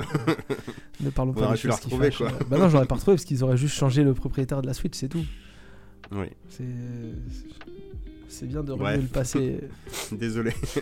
je suis une merde je suis une merde bah ça va, tu t'en es bien sorti. Ouais, je m'en suis très bien sorti, j'ai de la chance de ce côté-là. Et bah c'est très bien, et maintenant qu'on a fini de parler de rien, on va parler d'une série Mathieu. Ouais, ouais, ouais. Alors je me suis beaucoup plaint fin d'année dernière euh, que tout ce que je voyais c'était pas foufou, c'était plutôt pas très bien écrit. ou t'as au regardé Boba voilà, Fett. sympathique et tout, et surtout du côté de Netflix. Bon, j'avoue que je ne croyais plus trop à grand chose dernièrement. Et ben j'ai une bonne surprise euh, de la part d'une de leurs séries qui s'appelle Archive 81, euh, qui est une série euh, épouvante thriller, un peu plus thriller mais qui joue du coup tout sur, son ambiance plutôt que de nous faire des jumpscares à la con. Et ça, putain, c'est ce qui m'a emballé. Alors, ça raconte quoi? Ça raconte en fait un, jeune documentaliste archiviste qu'on engage. il restaure des trucs en fait, souvent des vieilles VHS, des trucs comme ça. Il bosse aux archives, voilà. Ça se passe du côté de New York. Et il y a un mec qui l'engage, il lui fait Oui, voilà, j'ai euh, entendu parler de vous, euh, de votre boulot, blablabla. euh, j'ai des archives en fait vidéo d'un caméscope qu'on a retrouvé. j'ai besoin de les faire restaurer, mais bon, elles sont tellement abîmées, en gros, elles peuvent pas bouger. Faut que ça soit vous qui vous déplaciez là-bas. Donc il l'envoie dans une espèce de maison architecture un peu chelou, genre très moderne, mais en même temps un peu bunker sur les bords, en plein milieu des bois, dans une propriété où il y a aucun téléphone qui passe et tout. Enfin bref, truc chelou. Et il restaure en fait du coup des, euh, des cassettes, pardon. Ouais, des vieilles Euh, bandes. d'une nana de- au milieu des années 90, euh, une étudiante qui faisait un, un documentaire de fin d'études sur un immeuble new-yorkais en fait, qui avait un, un côté un peu étrange dans son architecture, tout ça. Et ça se part un peu en cacahuète. Alors on va pas tout raconter, mais bon, sachez pour l'ambiance, parce que moi c'est ce qui m'a convaincu, mais de toute façon on le voit dès la bande-annonce. Euh, tu sens que ce- cet immeuble il est chelou, tu vois, il y a un petit délire secte satanique sur les bords, tu vois. dedans. Ah, Voilà, donc une satanique. ambiance plutôt cool parce que, encore une fois, même tu vois la C'est que bande-annonce et tout. cool. Bah, moi j'aime bien déjà ces ambiances Oui, non, comme mais ça. ça sort Mais, c'est oui, surtout qu'en plus tu te dis, euh, parce que c'est des trucs un peu barrés, c'est genre, est-ce que ça va être vraiment satanique? Est-ce que c'est des barjots? Est-ce que la meuf devient barjot Tu vois, c'est tout ce genre de questions que tu vas te poser. Et en même temps, euh, on va essayer de te mettre en place euh, toute une ambiance euh, un peu malsaine tout du long, tu vois, avec des gens chelous, tu vas pas savoir, tu, vas suspecter tout le monde et... et bah très bonne ambiance. Non non une, petite série que je recommande chaudement. Alors il y a une saison pour l'instant. Euh, fin ouverte, c'est pas clairement fini, même si ça a été pas mal euh, loin, on va dire, dans un sens déjà. 8 épisodes euh, d'une petite heure, je crois même que c'est du 45 minutes. Euh, petit défaut, c'est. euh, Il y a un léger ventre euh, creux, la ventre mou. euh, C'est souvent. hein. ça traîne un peu. euh, Bah moi j'ai trouvé plus euh, genre euh, première euh, fin de moitié, genre euh, 3-4. J'ai trouvé, après j'ai trouvé que ça remontait. Il y a une petite lenteur, moi que je trouve qu'il se rattrape par son euh, ambiance. Après bon, si je vous note cette lenteur, c'est qu'elle est quand même présente. Moi ça m'a pas dérangé plus que ça. Je sais que ma compagne Rita, euh, elle était en mode genre, oh, c'est comment c'est un peu chiant ton truc, il se passe pas grand chose. Je lui disais, mais non, regarde, c'est cool, pose-toi Combien justement. vois. d'épisodes Prends le temps un peu à l'ancienne. Il y a 8 épisodes, pardon, ouais. D'accord. Je lui disais, prends le temps à l'ancienne justement d'apprécier ces rythmes un peu lents comme dans les vieux films. Et à ce moment-là, ça a redécollé. Voilà. Après, Comme une bonne euh, étape du voilà. Tour de France, quoi. Ça monte, ça descend, ça remonte. Ouais, mais pas, pas non plus en nanar. C'est juste ça devient un peu plus lent. Pas nul, tu vois. Juste ça traîne un peu. Mais, euh, mais très cool. Série d'ambiance, voilà. Bon, sachez que ça, du coup, par moment, ça traîne. Je pense que c'est bien de le savoir parce que potentiellement tu pourras décrocher, mais ça vaut le coup d'aller jusqu'au bout. Et, euh, des bonnes petites idées aussi, des bons acteurs, euh, et c'est cool. Et petite originalité. Alors on se dit, oh, c'est bien Netflix, une série. Bon, ils font aussi des bonnes séries, c'est vrai. hein. Et là tu te dis, ah truc, en plus c'est original, c'est pas un reboot, un remake. Alors c'est une adaptation, mais pas d'un bouquin, c'est une adaptation d'un podcast d'horreur qui raconte ni plus ni moins que la même chose, sauf que le de voir des bandes, euh, bah, le monsieur écoute des enregistrements audio, genre la nana a fait des interviews quoi. Et, euh, et c'est marrant, du coup c'est une fiction à écouter par épisode et ça prend le délire. Dans la série en fait il a son meilleur pote, le personnage principal, euh, qui est un mec qui fait des podcasts d'horreur. Et en fait dans la série de podcasts, le mec qui fait des podcasts d'horreur en gros dit oui voilà euh, j'ai reçu ces bandes euh, de mon pote, euh, il est disparu, aidez-moi à le retrouver. Il te passe toute la bande, donc un épisode d'une dizaine, quinzaine de minutes, tu vois. Et après, il dit Bon, voilà, abonnez-vous pour m'aider à le retrouver, blablabla, vous pouvez retrouver ça. Tu vois, le mec fait ça comme tout en restant dans son perso, donc plutôt génial. J'en ai Mhm. écouté un petit peu, c'est intégralement en anglais, ça se suit. Alors, ça se suit d'autant mieux quand tu connais l'histoire de la série. Que du coup, il y a peut-être des fois des accents où tu vas pas Mhm. piger toute la phrase, mais tu vois où veut l'en venir parce que la série est assez fidèle. Je serais curieux d'écouter jusqu'au bout euh, pour deux choses en fait. Déjà, pour voir si le dénouement est le même. Et de deux, le, le podcast a plusieurs saisons. Et je sais pas du coup si euh, ça va clouter, tu vois, fin de saison 1 et que les autres histoires vont être indépendantes ou si ça va être la suite ou pas, tu vois. Je... Peut-être pas tout écouter vu que je veux regarder la série, tu vois, mais je serais curieux, genre peut-être euh, écouter le premier épisode de la saison 2 euh, pour voir ce que ça donne, quoi. Euh, le, le podcast s'appelle, il a le même titre, Archive 81. Voilà, donc c'est très facile à trouver sur les applis de podcast ou sur Google. Tapez Archive 81 podcast, vous allez trouver ça direct. Sans doute aussi, comme nous, des critiques de, de la série, quoi, enfin des avis en tout cas. Mais voilà, moi j'ai passé un bon moment, même si c'est pas parfait, mais ça m'a fait du bien en fait de retrouver une ambiance comme ça. Ça faisait un moment que j'avais pas une ambiance un peu, tu sais, genre, euh, enfin quand t'aimes bien les trucs un peu d'horreur comme ça, euh, épouvante, qui te, qui te saisit un peu, t'as pas peur, mais en même temps tu t'es content, tu sais, un petit peu excité du, du délire, tu dis, oh putain, qu'est-ce qui va se passer? Et en même temps, c'est une ambiance un peu malaisante, machin, où tu dis, ah, peut-être je vais faire des cauchemars. Non, pas à ce point-là, tu vois, mais où tu. Ah, le côté t'aimes bien te faire peur un peu, tu vois, même si ça fait pas peur, mais c'est une ambiance euh, désagréable. Et je trouve ça bien, tu vois, d'avoir des ambiances désagréables, comme dans des vieux Carpenter, tu vois, genre Halloween 1 où t'es un peu mal à l'aise tout du long, euh, même s'il a aussi des jumpscares, mais tu vois, on te met dans un truc propice à. Si on veut te déglinguer à un moment la gueule avec un gros truc, on peut. euh, t'es déjà sous tension, quoi. Et ça, j'adore, quoi. Ouais, c'est Et là, je trouvais que ça marchait pas mal. Hmm. Bon, pas au point de certains grands films, mais en tout cas, on retrouve un plaisir clairement coupable là-dessus. Et non, c'est cool. Donc des bonnes séries euh, Netflix euh, pour cet épisode, ça faisait longtemps. Ça y est, ça y est, le voilà. Ça faisait longtemps. De quoi? Ça y ah, est, le voilà. salaud, il a lu le sommaire. ah. ah bah oui, c'est grand parlant moment que vous attendez tous. c'est euh, c'est- un la plaisir peut-être pas si coupable que ça, ou pas du tout plaisir. Alors, euh, oui, bah vous l'avez déjà introduit, voilà, on va, on va aborder le sujet. Donc comme vous le savez, chers auditeurs qui suivez euh, sérieusement tous les, tous les midi-bars depuis euh, la rentrée, ça doit faire depuis la rentrée déjà, hein, si je dis pas de bêtises. Euh, ouais, c'est en septembre qu'on s'est mis euh, clairement dans le délire, je crois. ça, ça commence à, ça commence à faire. On a lancé donc la rubrique du nanar, puisqu'en fait chaque mois on, regarde un nanar. Et donc ce mois-ci c'était à moi de choisir, je crois que c'est moi, oui, c'est moi qui l'ai choisi. Oui, c'est ça. ouais. Donc je, bah, je vais me charger de, de l'introduire. Et on s'est dit, bah attends, c'est le mois de février, c'est le mois de la Saint-Valentin, trouvons un nanar de la Saint-Valentin. Et je me suis rappelé qu'il y a genre deux ans, euh, dans une période où je matais plein de vieux slashers de merde, euh, Quelle idée. peut-être un indice pour la suite, euh, j'étais tombé sur euh, Mortel Saint-Valentin. Euh, on a beaucoup on l'avait teasé le mois dernier. Oui, c'est vrai qu'on l'avait teasé le mois dernier et Oui. on avait, j'avais déjà hésité entre Mortel Saint-Valentin et mm, Saint-Valentin 3D. Meurtre à la Saint-Valentin. Meurtre à la Saint-Valentin 3D. Euh, qui- En 3D, Alors, il y a- oui, il y a c'est vrai qu'il y a Meurtre eu à la ça Saint-Valentin aussi. en oui. 3D et il y a Meurtre à la des le premier film des années 80. Ouais, alors celui-là, j'ai Oui, pas vu. le. Oui. C'est- c'est- J'ai vu des extraits pour euh, choisir. Mais et- tu sais que tu m'as agréablement surpris parce que sur le coup, l'autre fois, tu- bon, t'as bien dit le bon titre et tout, mais moi dans ma tête, c'était Meurtre à la Saint-Valentin 3D. et ça doit être pire encore de tête. C'était Alors pas bien mieux. du tout, mais bon, après on est Ça- dans le nanar, donc j'étais curieux de le revoir, et là j'ai vu un autre nanar. mieux. Ouais, voilà. Que j'avais déjà vu aussi, je pense, Ah oui, je parce pense- que j'avais, j'ai eu des flashs après, mais... Ouais, déjà, c'est. Mais bref. Déjà, c'est- est-ce que vous l'aviez déjà vu ou pas, euh, tous les deux? Non, du tout. Ah. Ben je suis pas sûr du coup. Je me demande si Non, j'ai pas aperçu des bouts, genre sur M6 à 23h. Bah, je crois que c'est dans ces Parce qu'il y, a- il y a- y des scènes, je me fais attends, c'est- où il y a un moment aussi en Bah, ou la pub. hein, jeune adulte, fin d'adolescence, euh, j'ai eu des phases comme ça, à dire ah vas-y, je remate tous ces trucs là, et je me demande si je l'ai pas maté là en mode oh, C'est possible. Ah non, moi, je viens de finir Halloween fois, du 5, coup, peut c'est- pas être pire. Ouf. C'était pas mal, Michael Myers. Donc euh, première Rigolo à regarder sur Netflix.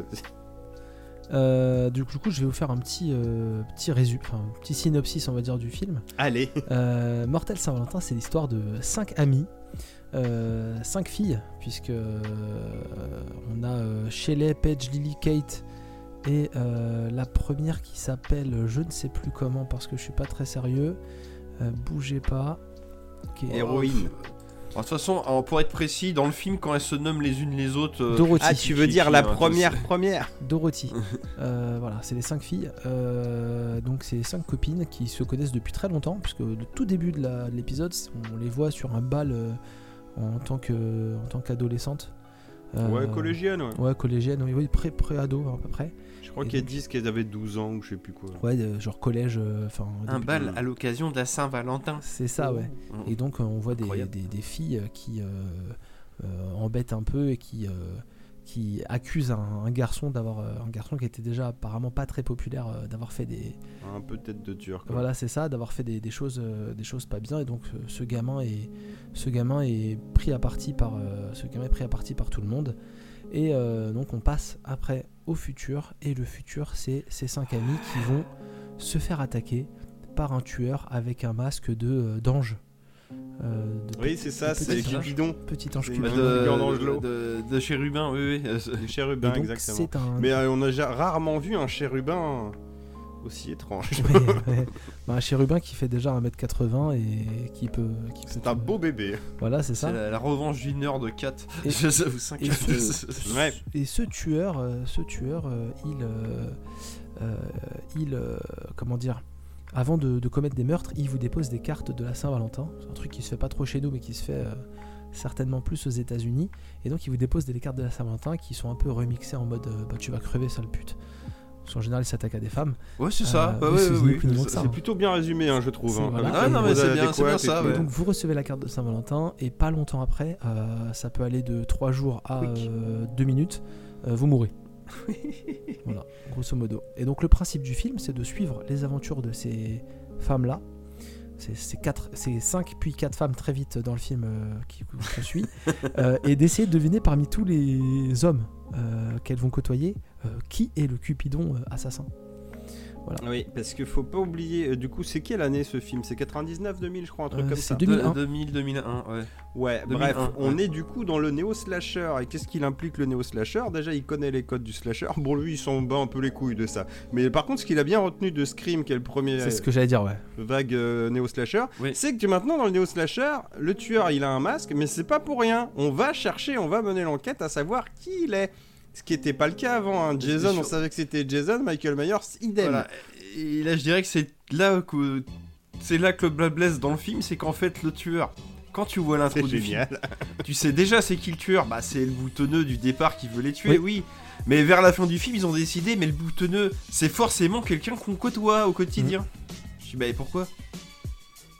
C'est le boutonneux, il a un masque, que, il vient vous tuer. La recette maintenant, c'est qu'il y a une enquête. Mais ça arrive d'un coup, c'est non mais c'est juste un mec euh, d'il y a 15 ans, il revient vous tuer. Tu côtoies pas au quotidien. Tu génial, sais pas. c'est que euh, il va être chaud à trouver ce boutonneux. Si seulement il avait une caractéristique spéciale où on peut le gauler tout de suite. Ah. Bah quand il bute des gens, il saigne du nez. Ah, après, enfin, l'avantage, quand il est vénère ou excité, on sait pas trop. c'est l'avantage, c'est que pour ali- alimenter leur paranoïa, c'est que du coup ils soupçonnent toutes euh, leurs petites ennemies euh, du moment, qui sont tous des, des cassos, quoi, on va dire ça comme ça. Le mec, euh, Ah, c'est comment c'était quand t'étais petit? Ah, je sais pas. Tu viens d'où? Ah, bah, je le connais depuis 3 semaines. Ah, mais il est bizarre quand même. Ah, bah non. Donc c'est Ah, le, florilège. Il y en a un, euh, c'est un alcoolique qui essaye d'arrêter. L'autre, voilà, tu sens que c'est un arnaqueur. Enfin, ils sont tous. Euh, Il y en a un, euh, c'est quoi C'est un artiste. Bon, euh, voilà. hein. Ouais, on peut faire des plans à trois, c'est cool. Ah bah non, euh, je ne suis pas une femme comme ça. Voilà, bon, on pourtant, mon assistante, elle des, l'est. des personnels mascu- enfin des personnages masculins. Fabuleux, on va dire. Ah bah, et puis j'ai envie de te dire que les personnages féminins le sont tout autant quoi. Parce que les, les, les, les, jeunes femmes qu'on dans, dans ce film on va, on va là on a essayé d'être poli mais c'est des poufs hein, on va dire ça comme on, ça, on va se poser la vraie question. Ah, est- Est-ce que c'est un nanar ou pas, du coup, les gars? Ah bah complètement pour moi hein, Bah. c'est euh, bah les mecs ils ont essayé de faire un ah on va faire un scream like mais euh, ça va marcher. Non mais en fait faut aussi mettre des bonnes intentions dans le film sinon ça marche pas quoi. Enfin, Bah, c'est là pour moi, justement, c'est que tu sens clairement qu'ils s'en battent les couilles, mais de tout Ah, Bah, suis ils s'en battent les couilles en disant que ça va passer mais en fait non ça se voit trop quoi donc du coup c'est un nanar quoi euh, Bah, J'ai l'impression que le scénariste ou les scénaristes, je sais plus, je crois qu'ils sont quatre. en tout cas, je crois qu'il y en a un dans le tas qui s'en bat clairement les couilles en disant Mais vous avez remarqué qu'on fait de la merde Non, mais tu, tu vois bien que c'est en fait, ils ont mis que des acteurs qui étaient entre guillemets populaires à l'époque. Donc, t'as, bah oui, t'as Ah. Richards. David Pornaz qui a percé dans Buffy contre les vampires. Denise Richards qu'on avait vu à l'époque dans euh, Starship Troopers, Sex Crime, tout ce que tu veux. Euh, bah, Catherine Hegel est commencé aussi. Le réalisateur, Jamie Blanc, c'est- il avait fait Urban Legend deux ans avant. Ouais. Qui lui, pour le coup, était un bon slasher.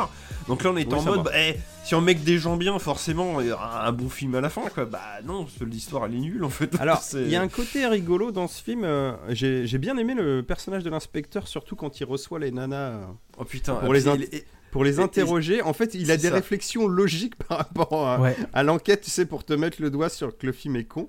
Alors ça j'ai bien aimé. Et C'est, attends, alors c'est ça. Là c'est OVNIac, mais oui oui vas-y ouais. mais euh, non non, j'allais changer de sujet. Donc vas-y si t'as un truc à rajouter. Non mais comme tu dis, t'as l'impression que l'inspecteur c'est le seul mec cohérent du film. C'est le spectateur, genre vous êtes au courant qu'on fait pas ça. Mais, mais un peu comme le spectateur. Et... Attends, je voudrais te parler à part. On est d'accord que t'allumes tout le monde. Tu veux pas me sucer la bite pour Alors. Il y a une scène, il y a une scène comme ça quand même. ça, ça, c'est sorti du chapeau. Ouais. C'était là, rigolo. T'as- l'impression c'est le mec. C'est euh, non, j'ai j'ai une impro là. On peut la faire. Là, tu laisses tourner. J'ai une impro. Je vais Non, laisser non. parler Fabien, après je reviendrai dessus. Non, non, mais par contre, euh, bah, en rapport avec ça, moi je trouve que effectivement, moi, un truc que j'ai trouvé stylé, et je pense que parce que Denise Richard était un petit peu, euh, était un petit Ouais, peu à la qu'on va mode, dire la même chose, vas-y. et euh, était un petit peu à la mode, et en fait, elle a un peu, je pense, euh, fait ce qu'elle voulait de son personnage. C'est l'allumeuse qui allume tout le monde, mais en fait, c'est la meuf, elle est, c'est pas la fille facile.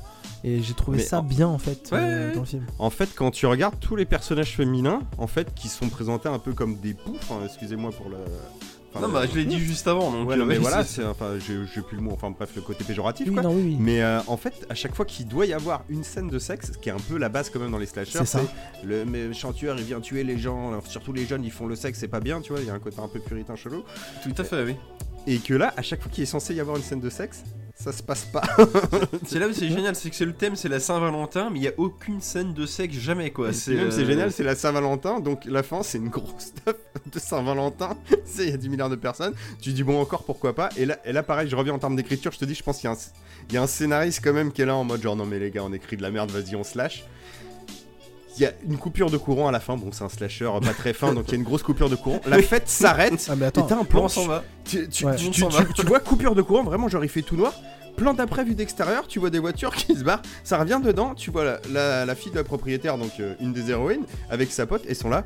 Ça s'est vraiment vidé très vite cette fête. Il le dit, c'est une réplique. Et effectivement, en 10 secondes, il n'y a plus personne quoi. Et là tu dis, ok, donc il y a un tueur et trois meufs, et c'est parti quoi. Mais- Non mais c'est ça. Non mais en plus dans ce manoir là, c'est génial. Donc comme tu dis, c'est le la... c'est pour montrer à quel point c'est what the f... euh, bah, oui Flavien, vas-y. non, non, Euh, vas-y, vas-y, je te montrais avec mon doigt parce que sur la vidéo. Ah pardon.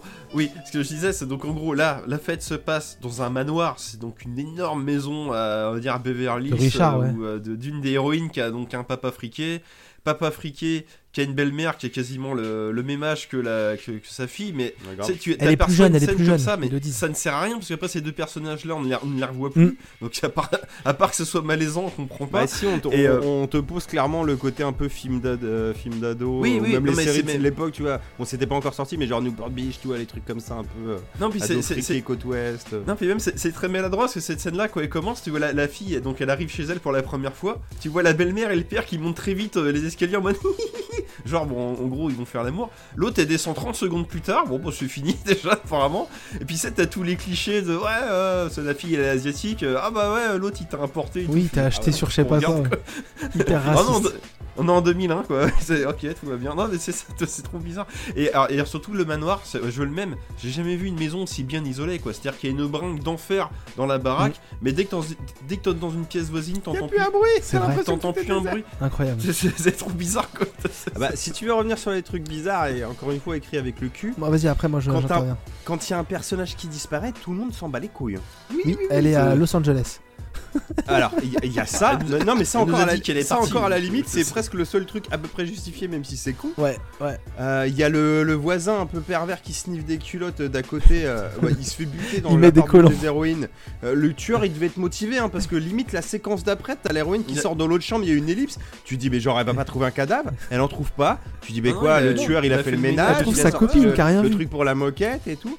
Et le dernier point, c'est qu'à un moment, pareil, il y a une meuf, elle envoie son gars, genre, ah, la chaudière, elle déconne, vas-y, va te checker. Le mec part. C'est la nana qui organise la fête. Le gars meurt. Le soir, c'est la fête. Et se demande pas où est passé Michel qui, à 5h, est parti rallumer la chaudière. Elle croit qu'il l'a plaqué. Ah ouais, mais euh, check avant, tu dis c'est bizarre, il est plus là quoi. Alors, il y a ouais, même ses fringues, il y a son caleçon encore. Moi j'ai tout un tas de trucs pétés aussi à relever qui m'ont beaucoup fait rigoler. Déjà il y a ce truc là. Le tueur est très très très euh, motivé parce qu'à un moment donné il envoie des chocolats avec des verres dedans. Mais la boîte et tout. Je sais euh, pas comment il a fait. C'est un, monstre. Euh, les- les- le- plein de choses à dire, donc je vais tout un peu dans le désordre, mais je trouve que les scènes de mort sont quand même relativement pétées pour la plupart. Euh, les mises à mort sont quand même relativement connes.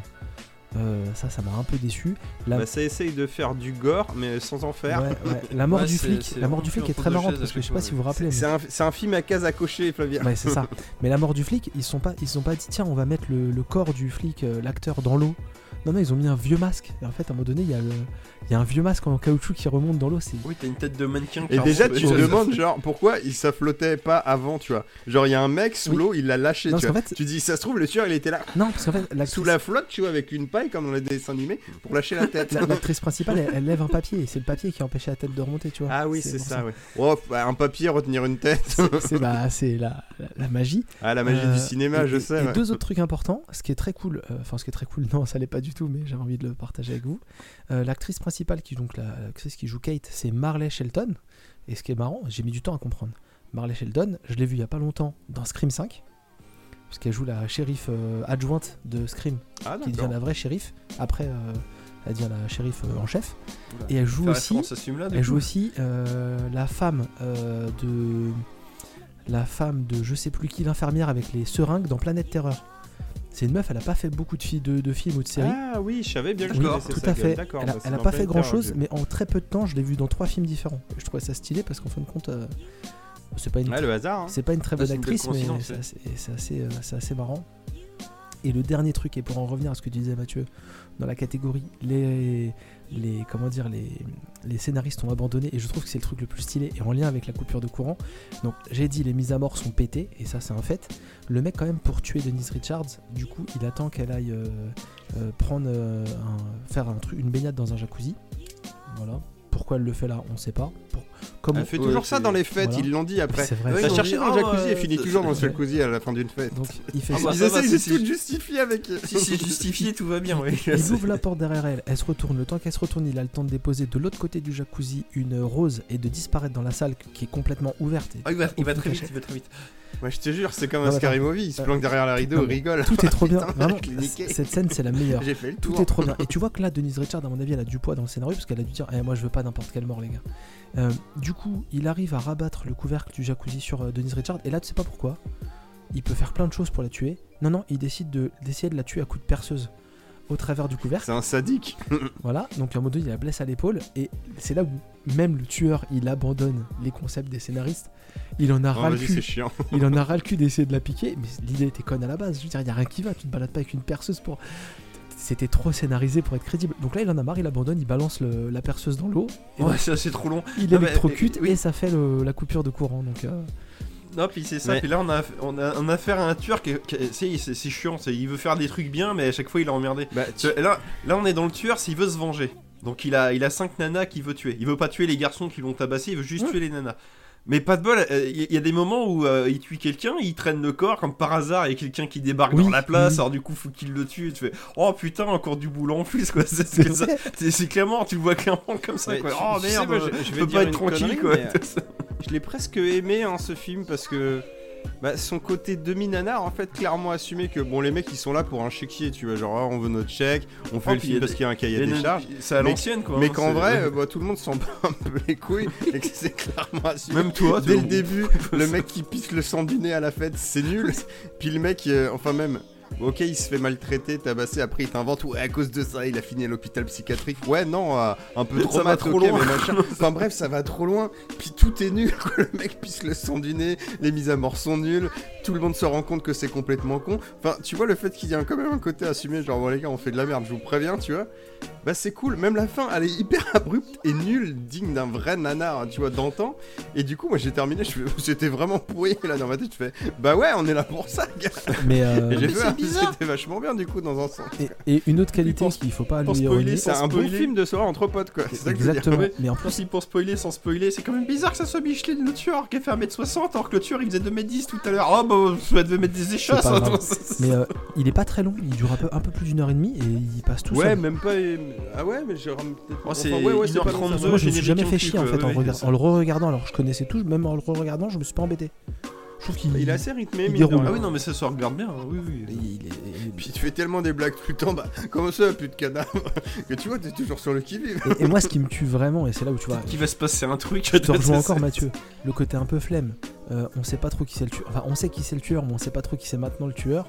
Et le truc, en fait, c'est euh, tous les mecs peuvent être des tueurs. Ils sont Sur- tous, bah, ils ont tous des vices, mais il y en a qu'un qui est le tueur. des connards. Sur- Surtout, c'est ce que je disais tout à l'heure, c'est que ça, c'est amené aux deux tiers du film. Parce que moi, pendant tout le début du film, je cherchais même pas à chercher quelqu'un. Je dis, oui, bah, c'est l'ado du début. Mais c'est pareil. Ça, Bah alors là, c'est- clairement un peu limite dans de l'hommage, euh, limite parodique, tu vois, des euh, slashers années 80 où euh, bah il y en avait un, c'était quoi, putain, dans le lycée, là, le jour des fous, je sais pas quoi. Enfin, Oui, pareil, il y a un ado pareil. qui était soi-disant euh, été tué au lycée au cours voilà, d'une bagarre et il revenait genre 20 ans après, tu sais, ouais, c'est les 20 Bah. ans de fin d'études. Le mec il était Bah, déguisé, il est buté tout sympa. Bah, Ne serait-ce qu'Halloween, Halloween, Michael Myers enfant, il a envoyé en atelier psychiatrique, il s'échappe. Bah, tu te dis pas que euh, Michael Myers c'est pas déguisé dans un des petits Non, c'est copains des psychopathe, Non, c'est c'est le y a un mal. psychopathe qui roule quoi, tu vois, tu cherches même pas plus loin. Moi j'étais parti là-dessus, fait ah non, c'est forcément un c'est- des c'est mecs. du euh, néo-slasher, ah, d'accord, donc on oui, doit c'est- chercher le, le côté du masque, hein, comme l'a planté Scream, Oui, c'est oui. de, de Bah, cacher le visage. Donc Mais on après, doit tu t'en doutes. Voilà, tu t'en doutes un peu parce que, euh, oui, comme tu dis, ah, C'est mode. peut-être bidule, c'est peut-être machin. Il te, il te lance sur des pistes là, bah non, mais c'est forcément le mec du début, on l'a vu. Euh, Mais ah, par contre, Dernière il a a- changé d'identité. Oh. Dernière info avant de changer de sujet, il faut savoir que bah, le réalisateur de ce film est un expert de ce style de film, puisqu'il avait trois ans avant euh, réalisé Urban Legend. Euh, Ouais, il l'a dit, Max. t'as Ah, pardon, dit tout à ouais. j'avais oublié. Et du coup, je pense Ah, que. je disais qu'ils ont pris que des gens bien, et je disais que Urban John c'était un bon film, donc je dis bon bah forcément ça sera bien aussi. Ouais, pour un néo-slasher, c'est Ça- sympa. Je pense qu'on pourra Oh, c'est presque mal, aborder oui. Urban Legend plus tard euh, dans la section du nanar. Je dis ça. Oh non, non, quand même Bah pas. non, parce qu'il est bien juste. Ah ouais? Il est, euh, il est un peu les borderline par moment, mais il est pas. Faut le remettre dans le contexte de son époque, quoi. De, mais, euh, Vous l'avez revu il y a bah, pas longtemps euh, comme Scream 1, ça fait un peu cliché, mais. euh, Bah c'est ça, oui. Mais il est pas le fait que ça soit ouais. dans, euh, comment on appelle ça, dans les trucs, dans les, dor- les dortoirs et tout, avec les confréries et tout, c'est un peu euh, forcément dit. Enfin, Ça fait un peu Scream 2, mais en mieux. Ou Parce que Scream- Scream ouais, 2, ouais. c'est quand même pas terrible. Hein. Bah, tu te les as tous refaits toi récemment. Bah, pas tous. J'ai fait dans le désordre. J'ai fait 2, 3, 1, il faut que je remette Oui. le 4. Et t'as pas fait le 5 encore. Non, non, non. Mais je me prépare. Tu vois, je me remets. Parce que bon, euh, l'histoire elle est compliquée. C'est à cause de la merde de Sydney. Voilà. toujours. Tout le temps. Tout le temps, tout le temps, tout le temps, tout le temps. Bah, c'est dévergondé. hein. Ah bah ouais. On Bon. pensait pas. hein. Bon, Même bah, si dans le 1 ça marche bien. Que t'arrives au cours d'une histoire en fait, du coup tu reprends les wagons, tout ça en marche et, Euh, et c'est marrant quoi. euh, vraie question pour que les auditeurs euh, suivent et comme ça vous voyez que euh, tout n'est pas toujours préparé. Enfin, ça l'est rarement en fait. Euh, c'est qui qui choisit le le nanar de la, moi. du mois prochain? C'est toi? Ouais. Et t'as déjà une idée ou pas? Euh, je je, je l'ai- pas là, j'hésite entre deux trucs, faut que je check. D'accord. Tu, tu veux pas teaser au cas où pour les auditeurs? Bah à part si je change... euh, alors je vais vous les donner, après je, je vous Oui, on confirme pas. on peut-être choisira. même que je changerai d'avis. L'autre ça sera pour la fois d'après. Alors, je- Parce qu'il y en a un, je sais pas si c'est un nanar en fait. euh. alors il y a Enfer mécanique, Enfer Voilà. mécanique, on ne d'accord. voit pas, c'est les- et, euh, ça a l'air d'être une espèce de voiture tueuse. Apparemment Guillermo del Toro est très fan de ce film et s'est fait faire refaire une copie de cette voiture en vrai. Une espèce d'énorme Cadillac qui tue des gens, j'ai l'impression. Et sinon ouais. le deuxième c'est euh, L'homme des cavernes. Oula. avec Ringo Starr, le Beatles. Une comédie euh, bah, d'Homme des Cavernes. Je crois que c'est la première comédie d'Homme des Cavernes, c'est la tagline du film. Avec aussi euh, Denis Quaid dedans. voilà. D'accord. Ouais, Oh là là. Mais je là sais là pas là. si c'est des vrais nanars ou juste un film barré parce que là les notes à- hallucinées c'est 2,3 sur 5. Ouais, non juste des films euh, fauchés quoi. Ouais, Mais je pas. t'avoue que j'ai une grosse curiosité pour ça donc je jetterai un petit coup d'œil et je vous dirai ce Bon, qu'on bah, fait. voilà, déjà, peut-être euh, autre chose. J'ai Déjà, vous avez un d'autres idées mais. presque aperçu. Mais voilà, au pire, vous- peut-être vous allez être curieux vous aussi. Oui, bah oui, oui. Bah, totalement, totalement. Et bah très bien, donc euh, bah, on se retrouve pour un, un nanar le mois prochain, mais l'émission n'est pas finie. Et euh, pendant que je cherche ma conduite, voilà, on va parler euh, peut-être à nouveau de zombies ou peut-être pas, Maxime. Je sais pas. Qu'est-ce qui ne veut pas mourir, Maxime Il faut que tu nous Ah, bah, éclaires. Bah, il y a des. euh, des choses. Il y a des phénomènes, c'est euh, comme des singularités dans l'espace, et ça apparaît, puis ça disparaît, mais ça revient quand même, tu vois. Ça s'en a va et ça un revient pour lancer le truc, quoi. Et là, clairement, là, on parle de, on parle d'un magazine. Moi, j'aime pas Et quand il prend du magazine, recul sur sa chaise comme ça. Là, on à parle d'un magazine qui était apparu dans les années 70, un peu 80, qui avait eu le droit à une adaptation en long métrage, Ça le qui a disparu. et après, ils ont fait une suite au long métrage, mais ça a pas marché. Puis ils ont refait le magazine en 2000, puis ça a pas marché. Et puis finalement, là, on est en 2020, exactement. Et là, ils ressortent le magazine parce que ça s'arrête jamais. Et euh, bah, c'est comme avant, quoi. C'est euh, Putain, c'est bien épais, c'est beau ça. et c'est très épais. ce t'as- Donc euh, bref. 150, Metal Hurlant, hein. c'est euh, magazine de science-fiction à la base français qui euh, bah, très avant-gardiste à l'époque parce que c'était euh, il, prenait tout le... c'était un peu comme euh, c'est l'ancêtre de on va dire Full glacial mais côté euh, science-fiction on va dire ça Ouais, comme ça donc Un peu, ouais. que des trucs très barrés enfin c'est des BD pour les adultes condensés Mais dans un pas dans forcément d'humour non plus tout le temps. hein. Voilà, c'est pas forcément d'humour, c'est des, bah, c'est des, euh, c'est des compilations de, de, de, de sketchs, on va dire ça comme ça, donc des, des petites histoires qui souvent sont assez ironiques. Et, euh, et ça avait à l'époque lancé des dessinateurs comme Moebius, donc Jean Giraud, euh, bah, Jodorowsky en tant que scénariste et tout ça, et, et- et plein de, de dessinateurs dont j'oublie. Il y avait pas un peu de cul dans les histoires aussi? Et c'était et justement le côté adulte, vu qu'on est dans Enfin, les pas, 70-80. pas sexe non plus, mais genre. Et comme tu dis, c'était clairement pour les. Voilà, et clairement, oui, c'était le, le magazine où tu avais des, des- les, les femmes avaient tous des gros seins, les, Oui, euh, bah, les- les- les hommes c'était des beaux gosses, euh, c'était tous les stéréotypes. Bon, Alors là, on, effectivement- on vigeait le jeune mâle, à mon avis, en tant que lecteur. hein. Voilà, c'est ça, mais un peu comme les jeux vidéo au début aussi, hein, on va pas. euh, ah oui, on n'était pas dans la finesse, ouais. Autre ça, si, on prend du, si on prend du Nukem, euh, ça, ça beau être contemporain, c'était n'importe quoi. hein. ça, ça, ça- ça sortirait plus maintenant. hein, ça, Ah non, je te confirme. Bref, et donc là, on se retrouve sur ce magazine, qui en soi est pas mal. Il a été euh, financé par euh, par un truc, euh, comment on appelle ça, un truc Un participatif. Kickstarter, ouais. Ouais, Kickstarter, un je ne sais quoi. Et euh, cela, c'est pas. À la base, le magazine euh, en France était publié par les Humanoïdes Associés, donc ils continuent à faire des bandes dessinées, mais là, c'est. C'est distribué par. euh, je crois que c'est Kiss Kiss Bank Bank ou je sais pas quoi là. Mm. Bref, mais, mais bon, c'est un peu en dents de scie, parce que bon, au final, là, le magazine donc, est tr- effectivement très épais, parce que là, il fait 280 pages, Oh, J'étais loin du compte. Où les, mal. BD commencent à la page 60. Ah, T'as quasiment 200 pages de BD. Et avant, t'as des euh, plein d'articles où ils, ils, ont- ils interrogent euh, bah, des gens de- du cinéma, ils ont des bandes dessinées, il y a Anki Bilal qui fait une interview. Et là, le thème de celui-ci, c'est le, le futur, c'est déjà demain. Et en fait, c'est que des, c'est que des histoires par rapport à ce qu'ils appellent euh, le futur proche. Le futur proche, c'est c'est quand tu prends des, euh, des histoires où en gros c'est comme maintenant, mais il y a un élément en plus qui fait que c'est un truc futuriste. Euh, L'exemple L'exemple du coup? C'est de l'anticipation mais très proche. Par exemple, c'est comme Mm. si on était en 2019 et t'expliques, t'imagines dans le futur, genre c'est comme maintenant, mais t'as besoin de ton téléphone pour aller au restaurant parce qu'on est dans une espèce de dictature sanitaire. Ça c'est du futur proche par exemple. Bon là c'est la réalité maintenant, tu vois. mmh. Et en fait, Le mec place des discours politiques comme ça, en deux deux. oui non mais non mais parce qu'il le, il le cite dans le il le cite dans le magazine et, euh, et ça et alors les, que ce soit les articles ou la BD c'est assez intéressant globalement. Ce genre dans le magazine il disait tout est futur proche. Les, c'est les, les bandes dessinées de futur proche alimentent euh, les, les ingénieurs de maintenant. Enfin, en gros il t'explique que dans retour à le futur Enfin, genre, si, si demain les voitures volantes, est-ce que c'est fu- vers futur qui avaient fantasmé des trucs ou les gens qui de cette Ça époque-là les aura peut-être motivés, ouais.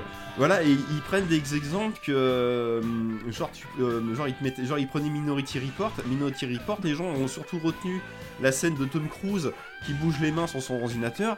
Sauf que les ingénieurs, ils ont tenté. C'est au vrai, bout de c'est 30 vrai. secondes, t'en as marre. Ils ont plus retenu la scène où apparemment, ça je me rappelais pas, où à un moment donné, il prend ses petits. euh, il est en train, non, non, il est en train de manger ses céréales et sur la céréale, t'as des, euh, il y a des écrans et en fait t'as des pubs. Et en fait, ils ont plus retenu ça sur, ouais, ça c'est pas mal. Et ce qui, et ce qui, est- ce que le, le mec qui a fait l'article trouve pas mal, c'est qu'en plus, et en plus de ça, c'est pas mal parce qu'en plus directement dans le film, le mec, il a sa boîte de céréales et ça, lui- vu que le truc il parle, ça le saoule, il la jette par terre. Et qu'en fait, tu vois l'évolution, mais également le défaut du truc. C'est là où c'est intéressant. Et, euh, et- et dans ce thème-là, il te distingue deux types de, de mecs qui inventent des inventions. C'est euh, ils citent euh, Amazon et, euh, et Uber qui disent que eux ils font du, du futur classique en, en partant du principe que ça va forcément bien se passer. Et là où c'est intéressant que ces récits de fiction là, c'est les récits de fiction de futur immédiat, ça part forcément en couille. Et en fait, ça, ça montre les limites du truc. C'est justement ce qui est intéressant, c'est inventer une voiture violente, c'est bien, mais c'est aussi bien de penser que le mec qui conduit une voiture violente, peut-être qu'il va s'écraser sur ta maison, quoi. Oui, c'est vrai. Et là, effectivement, t'as besoin du récit de science-fiction pour penser à ça. Mm. Tu vois, t'y penses pas forcément parce que toi, tu pars du principe que le... bah non, les gens, c'est pas des connards, ils sont pas imprévisibles. Non, c'est pas comme Bah si le mec, il a accidents de la envie de- route. Ou même dans l'exemple, disait où le mec il prend une voiture volante et qui s'en sert de voiture bélier pour, euh, pour cambrioler une banque. Je fais, ouais, c'est vrai que c'est pas con. C'est- Bref, pour parler des BD, alors là c'est là où le bas blesse, c'est que euh, le défaut du format fait que Oh c'est plein, de tu me le vendais bien. c'est plein de petites histoires, donc il y en a une, euh, une quarantaine je dirais, et euh, bah, c'est 50-50. T'en as qui sont nuls à chier et d'autres qui sont ah pas mal. Il y en a même eu où j'étais j'avais presque les larmes aux yeux, ça, m'avait ému. Et le problème c'est qu'ils ont réussi à trouver le moyen de te mettre les histoires les plus pourries au début. Ce qui fait que pendant les 100 premières pages j'étais là putain qu'est-ce que je lis Combien t'as dépensé? Et bah ça coûte 20 euros. Ça va. Ce qui est pas ce qui est pas Pour excessif. 200 parce que pages comme- de BD, ça va. hein.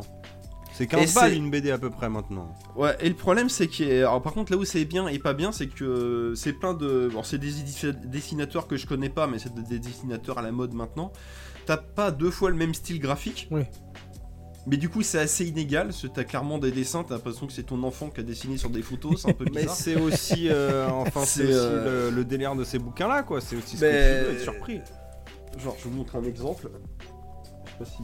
Attendez. Oui, on, Je sais pas si vous on, allez. voit, on voit plus rien. Je sais pas si. Ah, on voit plus. C'est bon, c'est bon, on, Ouais, revoit, C'est- un peu dégueulasse. Et, et genre, clairement, cette histoire-là. Ouais, c'est un il- style, mais ouais, après, ouais, c'est pas. c'est pas ce Et, et que des je fois, c'est un. C'est un peu du foutage de gueule. Par exemple, cette histoire-là, c'est bah, dans un futur proche, parce que c'est le thème. Donc, en gros, les gens, il y a des pénuries alimentaires. Donc, ils font la queue dans des centres de, de rationnement où ils te donnent des pilules nutritives. Donc, ça fait penser à Soleil Vert, du coup. Et Mhm. euh, quand ils font la queue, à chaque fois, il y a une loterie où il y a des gens qui gagnent la loterie. Oh, ils vont sur une île déserte, ils sont contents. Et en fait, t'as un des, Ouais, un des mecs, t'as un des mecs qui fait la queue, il est là, ah, je travaille à l'émission, je vais me renseigner de savoir ce que deviennent les gens, c'est ça que c'est bizarre, on les voit aller sur l'île, après on les revoit pas. Et en fait, dans l'histoire, tu te rends compte que les gens qui gagnent la loterie, après, ils sont recyclés pour devenir la nourriture. Ouais, soleil vert. Comme dans Soleil Vert. Et c'est tellement du foutage de gueule qu'à même un moment donné, t'as le, le présentateur et l'ingénieur qui transforment les gens. Je fais, ah, c'est marrant votre truc, ça me rappelle le film Soleil Vert. Ah bon? Le, le quoi? Et la BD s'arrête là-dessus, t'es là, mais ouais, non. Ouais, là, effectivement. Ah, mais t'es trop con, t'as pas compris, c'était une blague, rigole. Non, mais c'est c'est mauvais. Et Ils ont aussi, des- te moque pas d'eux, ils ont aussi écrit un super film qui s'appelle Mortel Saint-Valentin. on- Oui, voilà, c'est ça. mais on assume. Et t'as Voilà. beaucoup de et t'as beaucoup de petites BD comme ça qui font 4-5 pages, t'es là oui et donc enfin tu mais mais inversement t'en as d'autres qui sont très très bien et c'est euh, donc en ça je je conseille ne serait-ce que par la curiosité. Mitigé. Par contre là là où ça pique c'est que donc là c'était le num- c'était le numéro 1 donc automne 2021 que j'avais acheté en novembre. Le numéro 2 est sorti apparemment là maintenant. Donc ça serait l'hiver mais on est déjà en février et apparemment dès le numéro 2 ils ont déjà changé de rédacteur en chef. Ah, mais je crois que c'est normal. Donc il y a peut-être. Donc je sais pas. Parce que je- pendant que tu parlais, je lisais un article et apparemment, exceptionnellement, le, numéro, le premier numéro était dirigé par euh, Jean-Pierre Dionnet, qui était le créateur de Metal Hurlant. Donc je pense qu'il est venu juste Ah, faire le premier numéro et qu'après il va laisser ça à la main à quelqu'un d'autre. Oui, oui, mais bon, vu qu'il s'est passé 4 mois entre les deux, c'est ce qu'après ça va continuer dans la. Ah ouais. Alors pourquoi je dis ça? Parce que pour faire la sale blague, c'est que c'est ça, c'est Ah, que le magazine, il avait déjà relancé dans les années 2000, il y a dû avoir 4 numéros, puis ça s'est cassé la gueule quoi. Et le problème, c'est que le, le- celui-là, je l'avais. Mais t'inquiète pas, il ne meurt jamais. Celui-là, je l'ai trouvé assez facilement. Le 2, je l'ai- j'ai regardé vite fait en librairie, je l'ai pas vu. Alors après, c'est peut-être j'ai peu de chance, hein, c'est possible. Voilà. Eh, Il y, a, Après, à la fin, oui, tu peux t'abonner et tout ça. Donc ça, après, c'est. Il y a Mathieu Bablet qui a fait voilà, une, bon. une BD dedans. Celui qui avait fait euh, Oui, c'est la toute première, elle est nulle. Shangri-La. Ouais, non, ça euh, commence mal, ouais. Ça, c'est. ouais, ouais, Et ça- c'est quoi sa, sa- son histoire à Mathieu Bablet Ça s'appelle comment?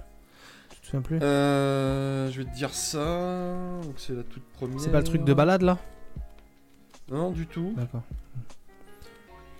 Euh, ça s'appelle Premier de cordée. D'accord. D'accord. Et c'est bah en fait, euh, bah, je vais la spoiler. C'est en gros c'est euh, c'est euh, tu, tu, euh, tu prends Snowpiercer. Ouais.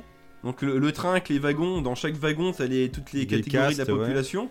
Bah le train tu le retournes, tu transformes ça en immeuble au milieu de l'eau. Donc en fait les gens qui habitent en bas c'est les pauvres et plus tu montes plus c'est euh, plus c'est huppé. Et en fait il y a pas y a pas de dialogue.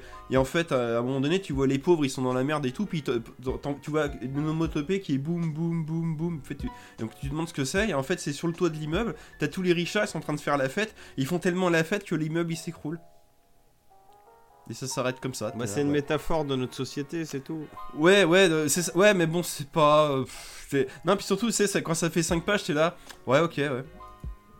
Euh, Non, mais c'est bon. Ouais, faut la lire, mais voilà, comme ça je trouve pas ça nul, même si c'est pas ouf non plus. Ouais, non, mais c'est ça. Et en fait, toutes les, toutes les premières histoires, c'est ça, c'est pas fou. Donc t'es là, ouais, d'accord. Puis à un moment donné, tu fais. Ah, ouais, tu veux être. mal, euh, ouais, ouais, je c'est, vois ce que euh, tu veux dire. C'est pas forcément nul à bah, chier, mais t'as envie c'est d'être décevant, plus voilà, que ça, c'est- quoi. C'est Oui. décevant, t'es là. Ouais, et donc l'histoire. Non, il y en a pas. Ah, ok, d'accord. C'est c'est. vrai que c'est le genre de BD que t'achètes, bon, même si c'est peut-être pas très fin, mais en tout cas, tu lis un truc, tu finis, tu fais stylé. Bah, c'est ça. Mais et voilà, c'est ça. Et il y en a d'autres que j'ai lu, c'est ça. Je fais, oh putain, pas mal. Toi, Ouais, c'est. c'est ça, avec un petit twist, un machin. Et il y en a une, te dis, t'as l'histoire, elle était bien.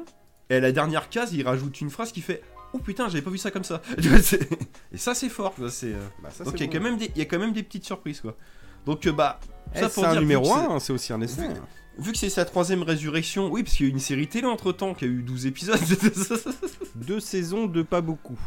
ouais, voilà, donc, euh, donc là, on, on- on souhaite à ce magazine plus de chance que les autres, on va dire ça comme ça, et que. Ouais, je sais pas, est-ce que ça va trouver son On verra. public Non, de euh, toute façon, ça Bah, mourra déjà, pas. j'en avais pas entendu parler, euh, moi perso. Et il y a pas de cul. C'est un- dommage. Tu vois, c'est, Mais bon, après. euh, À l'époque 2022, moderne. On hein. est... Voilà, on est plus en année 70. hein, c'est... ouais. Ouais. Après, tu pourrais faire du cul sans être euh, en, Oui, en mode non, mais je misogyne non plus. hein. Oui, Non, mais je voilà, mais je plaisante. Non, mais ça pourrait être érotique. Ouais, non, mais la thématique peut être quand même euh, traitée, quoi. C'est, dans ce sens-là que j'ai du cul, hein, bien sûr. Ah oui, ou après, ça c'est pas. Non, mais du coup, ça fait pas très métal hurlant, quoi. C'est ça que je veux dire, je pense. Et bah très bien, très bien, très bien, très bien. Et en parlant euh, de choses qui ne meurent jamais, on va finir l'épisode avec un jeu dans lequel on meurt quasiment jamais. Euh, J'ai j'ai chopé ma transition au dernier moment, je suis content. Je savais pas que c'était un jeu, mais ah, ça bien. on Alors. pas trop mal équilibré, du On, coup. on finit avec un jeu vidéo parce que bah au mois de janvier j'ai regardé euh, beaucoup de films et au mois de février j'ai joué à beaucoup de jeux. Donc la semaine dernière dans le micro, dans le dernier micro bar qui est sorti la semaine dernière, euh, j'ai parlé euh, de, de beaucoup de jeux. Euh, et là euh, j'avais envie de, de vous garder euh, Haven, qui est un des premiers films de jeu que j'ai fait euh, en 2022 pour, pour cet épisode là. Parce que c'est pas un grand jeu, mais j'avais envie de, m'attarder un peu plus avec vous sur, euh, sur ce jeu-là. Et en plus, c'est un jeu français. Alors, Haven, c'est quoi? C'est qui? C'est comment? Et bah, c'est un donc, jeu français qui est développé par The Game Bakers. The Game Bakers, c'était des euh, développeurs de jeux vidéo euh, sur plateforme mobile qui ont débarqué dans la tête de tout le monde en 2016 quand ils ont sorti Fury, le petit jeu de Oui. Voilà, je savais bien que je connaissais ce nom. D'accord, oui, que puis la DA, effectivement. euh, donc voilà, que un genre de boss rush en boulette, euh, beat them, shoot them up, euh, beat them all, enfin c'est- ouais, plus un Très shoot them cool, up. hein. euh, ouais, franchement, j'avais Avec une, avec une belle direction Moi, artistique. j'ai pas été très très loin parce Pareil. que chaud, chaud. Mais euh, ouais, bon gameplay, enfin bonne DA, enfin non, très très, cool. exigeant et en plus Ouais, mais oui, ça, faut- oui, bah oui, un, ça, jeu qui avait bénéficié. Il faut, d'une- faut- faut reconnaître que c'est pas fait pour soi, Voilà. quoi. Oui, c'est- Et c'est un jeu qui a bénéficié d'une bonne pub parce qu'il était sorti, euh, il était sorti Ah oui, oui, gratuit sur, euh, euh, enfin, Ouais. en- avec le sortie Plus. euh, jeu PS Plus, ouais. Ouais, en PlayStation Plus et donc euh, ça avait plutôt une bonne, euh, une bonne presse. Et ils sont revenus 4 ans plus tard avec Haven, euh, qui est un jeu qui n'a rien à voir, mais rien à voir du tout avec Fury. Et euh, je trouve que c'est ça la magie de ce, ce jeu-là, parce qu'en fait, euh, Fury c'est un, genre de shoot 'em up euh, à base de boulettes euh, où on enchaîne les boss. Et euh, Haven c'est un, un petit jeu où on flotte à la Journey et on incarne un couple. On incarne littéralement un couple. qui s'est perdu dans, sur une planète explosée et il va falloir réparer son vaisseau pour faire court dans cette petite introduction. Donc c'est sorti, euh, Haven c'est sorti en 2020, en fin 2020, et c'est sorti quasiment partout. Vous pouvez jouer sur euh, PC, Switch, PS4, Ah Xbox. ouais. C'est- disponible chez tout le monde. Euh, et donc c'est un jeu dans lequel vous allez euh, donc interpréter euh, et de manière équitable Yu, euh, qui, est une, qui est la fille du couple. C'est un peu le, le mécanicien en chef et la, la créatrice genre musique du couple. Donc celle qui est plus impulsive. Et de l'autre côté vous avez Kei, Euh, ça c'est le garçon. Euh, lui c'est le scientifique. Euh, il connaît euh, les trucs, il sait jardiner, il sait manipuler les objets pour faire des analyses, et il est le cuisinier du couple aussi, c'est lui qui fait à manger. Et donc Kei et Yu, du coup, le couple s'est échappé d'une planète dans leur monde qui s'appelle le rucher, et en fait sur cette planète-là, le principe c'est que, en gros, vous ne vous mettez pas en couple avec les personnes que vous aimez, vous vous mettez en couple avec des personnes avec lesquelles vous serez compatible. Et donc en fait on crée des couples compatibles pour euh, assurer la, descendance et, euh, et faire en sorte que les gens euh, se marient avec les personnes avec lesquelles ils seront le, mieux, selon différents, selon différents critères.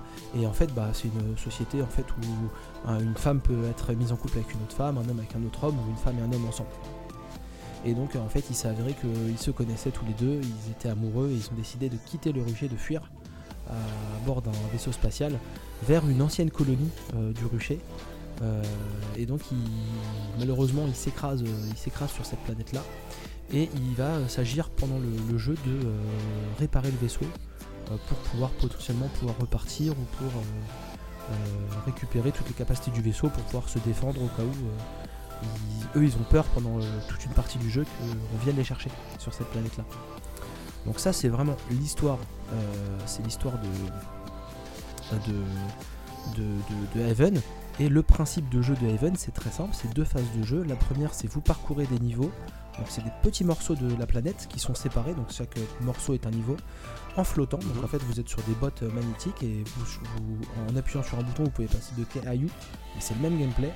Et donc vous, vous flottez, vous ouais. devez vous déplacer euh, pour récupérer, euh, euh, bah, récupérer de la nourriture, vous allez cuisiner pour gagner de la vie, récupérer, à- à- de- parfois affronter des monstres, parce que bah, il y a des monstres qui sont altérés par une, une forme de, de rouille qui, les, qui, qui- qui les, qui les corrompt, on va dire. Et euh, l'autre partie, là, c'est les parties combat, en fait, c'est un genre de... C'est un genre de mode RPG en tour par tour, on va dire. Pas en tour par tour, plutôt en direct, où de chaque côté de l'écran, vous allez avoir Kay d'un côté et You de l'autre. Et en fait, avec euh, chaque stick, euh, vous allez pouvoir gérer les attaques. C'est-à-dire que vous pouvez faire les attaques en même temps de l'un et de l'autre. Euh, vous avez un rond en bas de l'écran, un c'est You, l'autre c'est Kay, et en fait, bah, quand tu fais ton stick droit vers la droite, et bah, euh, Kay elle va faire euh, une attaque physique, et si tu fais ton stick gauche vers la droite aussi, You il va faire euh, Kay c'est le mec, et You elle va faire une attaque à distance. Et donc parfois ils peuvent mettre un bouclier. Tu choisis les compétences à lancer, tu les déplaces pas non, en fait. tu les déplaces pas du tout, c'est juste que tu. Ouais, Ouais, c'est ça, ça, ouais, c'est fixe. C'est- un peu comme dans les, c'est comme dans les Xenoblade Chronicles. Ah, voilà. non mais c'est bien. et, donc en fait le principe c'est de venir Bah, ça ressemble. de venir se synchroniser entre les deux personnages. Par exemple, quand vous combattez, donc euh, les ennemis que vous combattez tout le temps, c'est des monstres, enfin c'est des animaux plutôt euh, de la planète Mhm. euh, qui a explosé là. Et donc comme ils sont corrompus par la rouille, ils vous attaquent. Et une fois que vous les avez euh, mis KO, un peu comme un Pokémon que vous pourriez capturer, bah là une fois que vous l'avez mis KO, vous pouvez le soigner. Et donc euh, il va reprendre son apparence euh, normale et il va Ouais, plus vous attaquer. purifier, quoi. Ouais, ouais. Euh, et en fait, bah voilà, en fait vous le- Sympa comme univers. le, le mode de, le mode de combat, euh, c'est ni plus ni moins que euh, essayer de, de gérer euh, les attaques de l'un et de l'autre dans les timings. Euh, par exemple, t'en as un, il va mettre le coup final au mon, au- à l'animal, à l'ennemi, et l'autre, il va venir tout de suite le, le soigner. Et puis sinon, il y en a un qui va se mettre en mode bouclier, qui va venir parer les attaques de- des, des ennemis, pendant que l'autre fait les attaques. Et donc en fait, vous gérez comme ça votre, euh, Mmh. votre barre de vie. Et Ouais, petite strat. voilà, c'est ça. Et sur les personnages, leur tenue change de, de couleur, euh, bleu, jaune, rouge, en fonction de leur état de vie. Donc ça, c'est un peu stylé parce que quand ton bonhomme il commence à être rouge de partout, enfin ses bottes euh, magnétiques deviennent rouges et du coup tu sais qu'il a plus beaucoup de vie. Et euh, l'autre euh, truc cool de, de ce niveau-là, c'est qu'en fait tu vas partager, Ouais, euh, tu vas partager leur quotidien. C'est-à-dire que plein de fois tu vas euh, participer à des conversations où ils vont euh, échanger sur comment ça se passait sur le comment ça se passait sur le, le rucher, l'ancienne planète, pourquoi ils ont fui. Euh, t'as des t'as plein de références sexuelles, euh, de, de sous de sous de, sous-entendus sexuels parce que bah c'est un, Oui, jeune couple donc en fait euh, ils font beaucoup ça et puis ils sont euh, ils sont assez portés sur le truc. Euh, des fois ils s'accrochent un peu la gueule parce que bah ils sont tous les deux euh, isolés. Donc c'est un peu comme si tu te retrouves avec une personne avec qui tu es en couple depuis pas longtemps et tu as décidé de fuir et tu es isolé dans un monde où il n'y a personne d'autre. Donc tu as très peu d'interaction avec, euh, avec d'autres personnes. Donc forcément bah tu peux vite te retrouver à te, à te fâcher. Euh, c'est un jeu, euh, j'avais regardé vite fait. Moi j'en ai pour une dizaine d'heures à le, à le faire. Euh, et c'est un jeu qui a été filé gratuitement euh, sur PlayStation apparemment. Sur PlayStation Plus il avait été filé gratuitement. Et moi je sais plus si je l'ai eu gratuit Ah ouais sur... euh, je l'ai eu gratuit je sais plus où. Ou je l'ai payé, je sais plus ce que j'ai. Je l'ai eu sur PC. Euh, je l'ai sur une. PlayStation Plus. Ouais, il avait été donné gratuit sur PlayStation Plus, hein. j'ai vu. Ou il va être de gratuit. Ok, non, non, mais peut-être. un Non mais je dis peut-être une. Mais c'est stylé en tout cas. Je dis peut-être une bêtise, hein. Enfin, je, je sais plus, mais je crois que j'avais vu qu'il avait été filé. euh, J'avais lu qu'il avait été filé gratuitement, mais moi je l'ai pas fait sur. euh, Je l'ai pas fait sur PlayStation, je l'ai fait sur PC. Euh, voilà, ça, ça dure, euh, ça, ça dure une dizaine d'heures. On s'ennuie pas, c'est assez facile. Euh, moi j'ai rarement eu de. euh, j'ai eu un KO, parce qu'à un moment donné on affronte des ennemis qui sont euh, pas que des monstres. qui sont pas que des monstres qui vous attaquent, donc c'est un peu plus compliqué. Mais par contre, sinon, ça déroule tout seul, l'histoire est cool.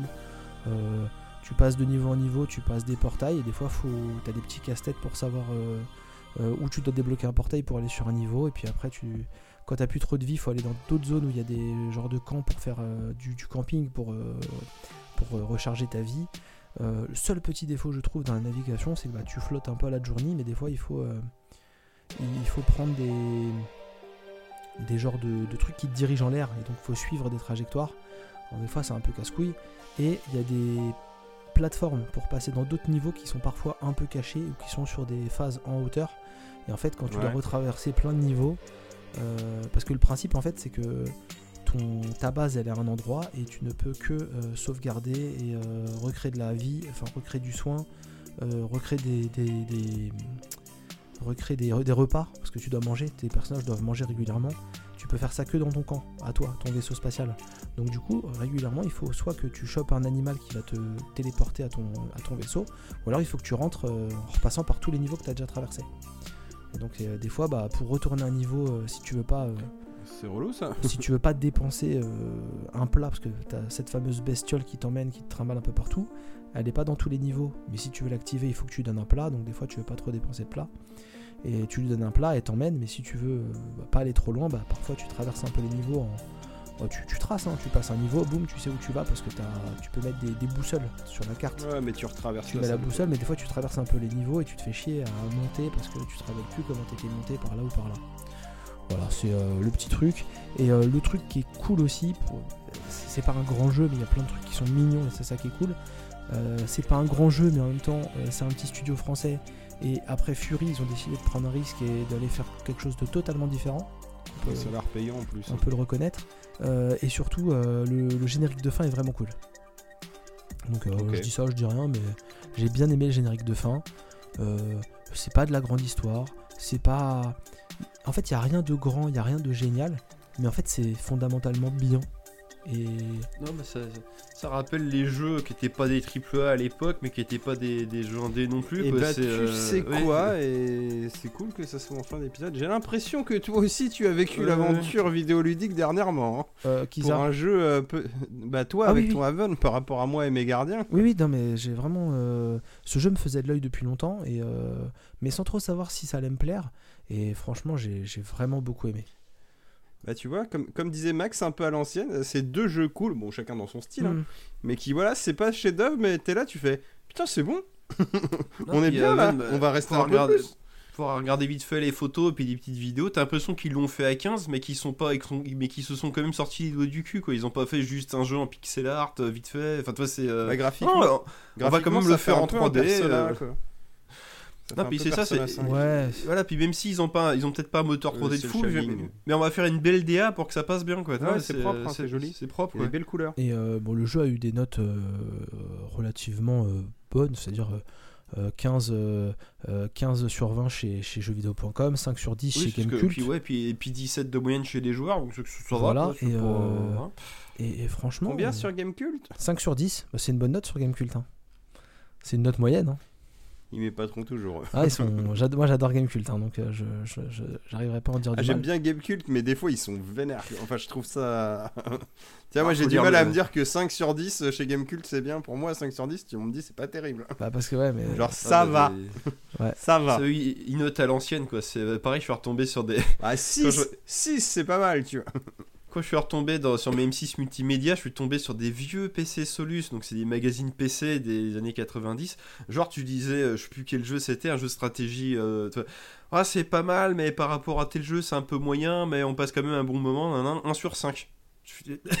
Quoi? C'est- c'est- Ah c'est- oui, c'est- c'est c'est bien ou c'est pas bien? Je, je comprends pas. Mais tu sais, le test, tu, tu, tu- oui, il a des petits défauts et tout, mais tu dis, mais c'est si rédhibitoire Ouais, que 3. ça. Bah, Apparemment, quoi. ouais, c'est. Ouais, c'est moyen. Oui, c'est ça, 3 sur 5 ou même 2 sur 5 à la rigueur. Moi, je fais non, bon, ok, là, c'est bien. C'est- un peu violent, j'avoue. C'est un peu violent. Non, voilà, bah, franchement, eh, c'est bizarre. Haven, Haven, euh, H-A-V-E-N, euh, c'est pas un, un triple A euh, qui va vous durer 150 heures, mais si vous voulez une expérience qui change, fondamentalement, ça change quand même pas mal. euh, je vous invite à aller essayer parce que c'est c'est vraiment cool. Alors, je sais pas si tu l'as dit, mais alors là je le vois parce que j'ai lancé ma recherche sur PlayStation, il est à 25 balles. Ah, j'ai pas dit le tarif. Et je vois une mention 1 à 2 joueurs par contre. Ah oui, effectivement, tu as raison de préciser. Euh, c'est un jeu que vous pouvez jouer à. C'est un jeu que vous pouvez jouer à, à plusieurs. Vous pouvez. Mais j'ai pas, j'ai pas essayé moi. J'ai, pas du tout essayé, donc euh, je voudrais pas. euh, Ce serait quoi de la coop T'en as un qui joue le. Ouais, le c'est ça, t'en as un qui joue le euh, gars, t'en la as un qui ou joue ouais. mais à deux manettes du coup, je pense. Mais, Oui, ap- du coup, ouais, Ou le à la micro machine, euh, tu vois. mais après, euh, Oui, ça ou un stick chacun. après, voilà, c'est, euh, c'est, enfin, comment dire, c'est pas euh, nécessaire parce qu'en fait, bah, c'est cool aussi de, de jouer chaque, euh, de jouer les deux personnages en même temps. Bah oui, tu. Pardon. un peu à la façon de à la façon de comment dire de, euh, de Tales of Two Sons euh, pas exactement dans le même Oui, oui, délire oui, mais oui, bah, je vois très bien. ouais. Tales of Two Sons c'était cool de jouer euh, les, tous les personnages les deux personnages là Mm. c'est pareil Ouais, c'était intéressant. voilà Ça- tu développais d'autres capacités. donc voilà euh, franchement si vous voulez euh, si vous voulez essayer euh, allez-y Euh, la semaine dernière j'ai parlé de, de beaucoup de jeux et euh, je vais continuer à parler de beaucoup de jeux parce que j'ai vraiment beaucoup joué donc euh, donc, euh, donc voilà Et ben, je pense qu'on a, on a fini ben, avec l'épisode. Qu'on fasse pas une qu'on fasse pas une, une conclusion trop lente est-ce que vous avez des choses à ajouter ou des choses que vous avez oubliées ou, ou, euh, Écoute, je ne crois pas, on a fait plus de variété que l'autre fois, c'est très bien. ah ça c'est cool hein. Et j'aime Oui. beaucoup. ça c'est En plus, j'ai joué, donc je suis content. oui, oui c'est vrai c'est vrai que tu as joué à un jeu ça faisait longtemps que tu pas parlé d'un jeu Eh, ça fait longtemps, ouais. Enfin, je joue à des trucs, mais ça fait longtemps que j'avais pas oui parlé. t'en d'un- parles oui tout à fait tout à fait tout à fait et bah très bien et bah on va se laisser on se dit à dans un mois on rappelle Mais oui, qu'on- enfin, toi, Tout la à semaine fait. prochaine. tout à fait, tout à. Je suis assez fier de réussir à faire un épisode par semaine. Ouais, Franchement, c'est beau, bravo. je suis content. Euh, on rappelle que on se retrouve donc toutes les semaines en podcast, que ce soit pour un mini bar ou un micro bar. J'ai pas Mhm. encore réussi à euh, fignoler et affiner mon, mon comment dire mon, mon concept euh, bis euh, pour euh, occuper les- l'espace un peu à côté des micro bars. Donc ça arrivera peut-être en mars ou, ou peut-être en avril, histoire de faire vraiment un truc carré. On verra plus tard. Et on se retrouve sur les réseaux sociaux, toujours avec Mathieu qui nous fait un post par jour. euh, At Minibar TV, ouais. Instagram et Twitter, voilà, at euh, Minibar TV. On se retrouve de temps en temps sur Twitch, euh, quand ma config, moi, ne rame pas, parce que c'est pour ma part un enfer. Et moi, c'est mes plannings là, mais Ouais. bon, ouais. Enfin, on va, on va essayer au moins de rester sur un stream par semaine. Quoi. Oui, oui, tout à fait, tout à fait. Bah après, voilà, moi je, je, je vais avoir quelques vacances, donc là je vais moins streamer, mais euh, bah, au retour des vacances, on, on y retourne, on retourne charbonner. Ouais, mais de, essayer d'être dans de la régularité en tout cas. Oui, oui, tout à fait, tout à- totalement. Euh, totalement. Et bah très bien, et bah je pense qu'on va se laisser tout de suite. C'était un épisode très intéressant, alors que j'avais prévenu que ça allait être calme, et ça a été calme, et pourtant, je trouve qu'on a, on a un Ça épisode fait euh, du bien. vraiment cool. Euh, on se dit à très bientôt, la semaine prochaine pour moi et pour euh, Mathieu et Maxime, à dans un mois. Euh, Yep. N'hésitez pas à jouer, à lire, à regarder des choses et si vous avez des sujets à nous, ça j'ai déjà dit dans Microbar mais je le redis ici, à nous conseiller des choses que vous voudriez qu'on voit. Pourquoi pas des, des, des- des nanars. Si vous avez des nanars qui vous marquent et que vous voulez partager avec nous, n'hésitez pas, ça nous ferait plaisir d'avoir d'avoir des idées. des petits messages, même des retours euh, sur les podcasts ou YouTube, sur tout ce que vous voulez. Ouais, quoi. des- Faites-nous un petit coucou. Des insultes, des bonjours, euh, des conseils, euh, on n'est pas contre. Exactement. On vous dit à très bientôt et euh, surtout amusez-vous, c'est le principal, j'ai envie de dire. C'est clair. Rigolez. Allez, salut tout le monde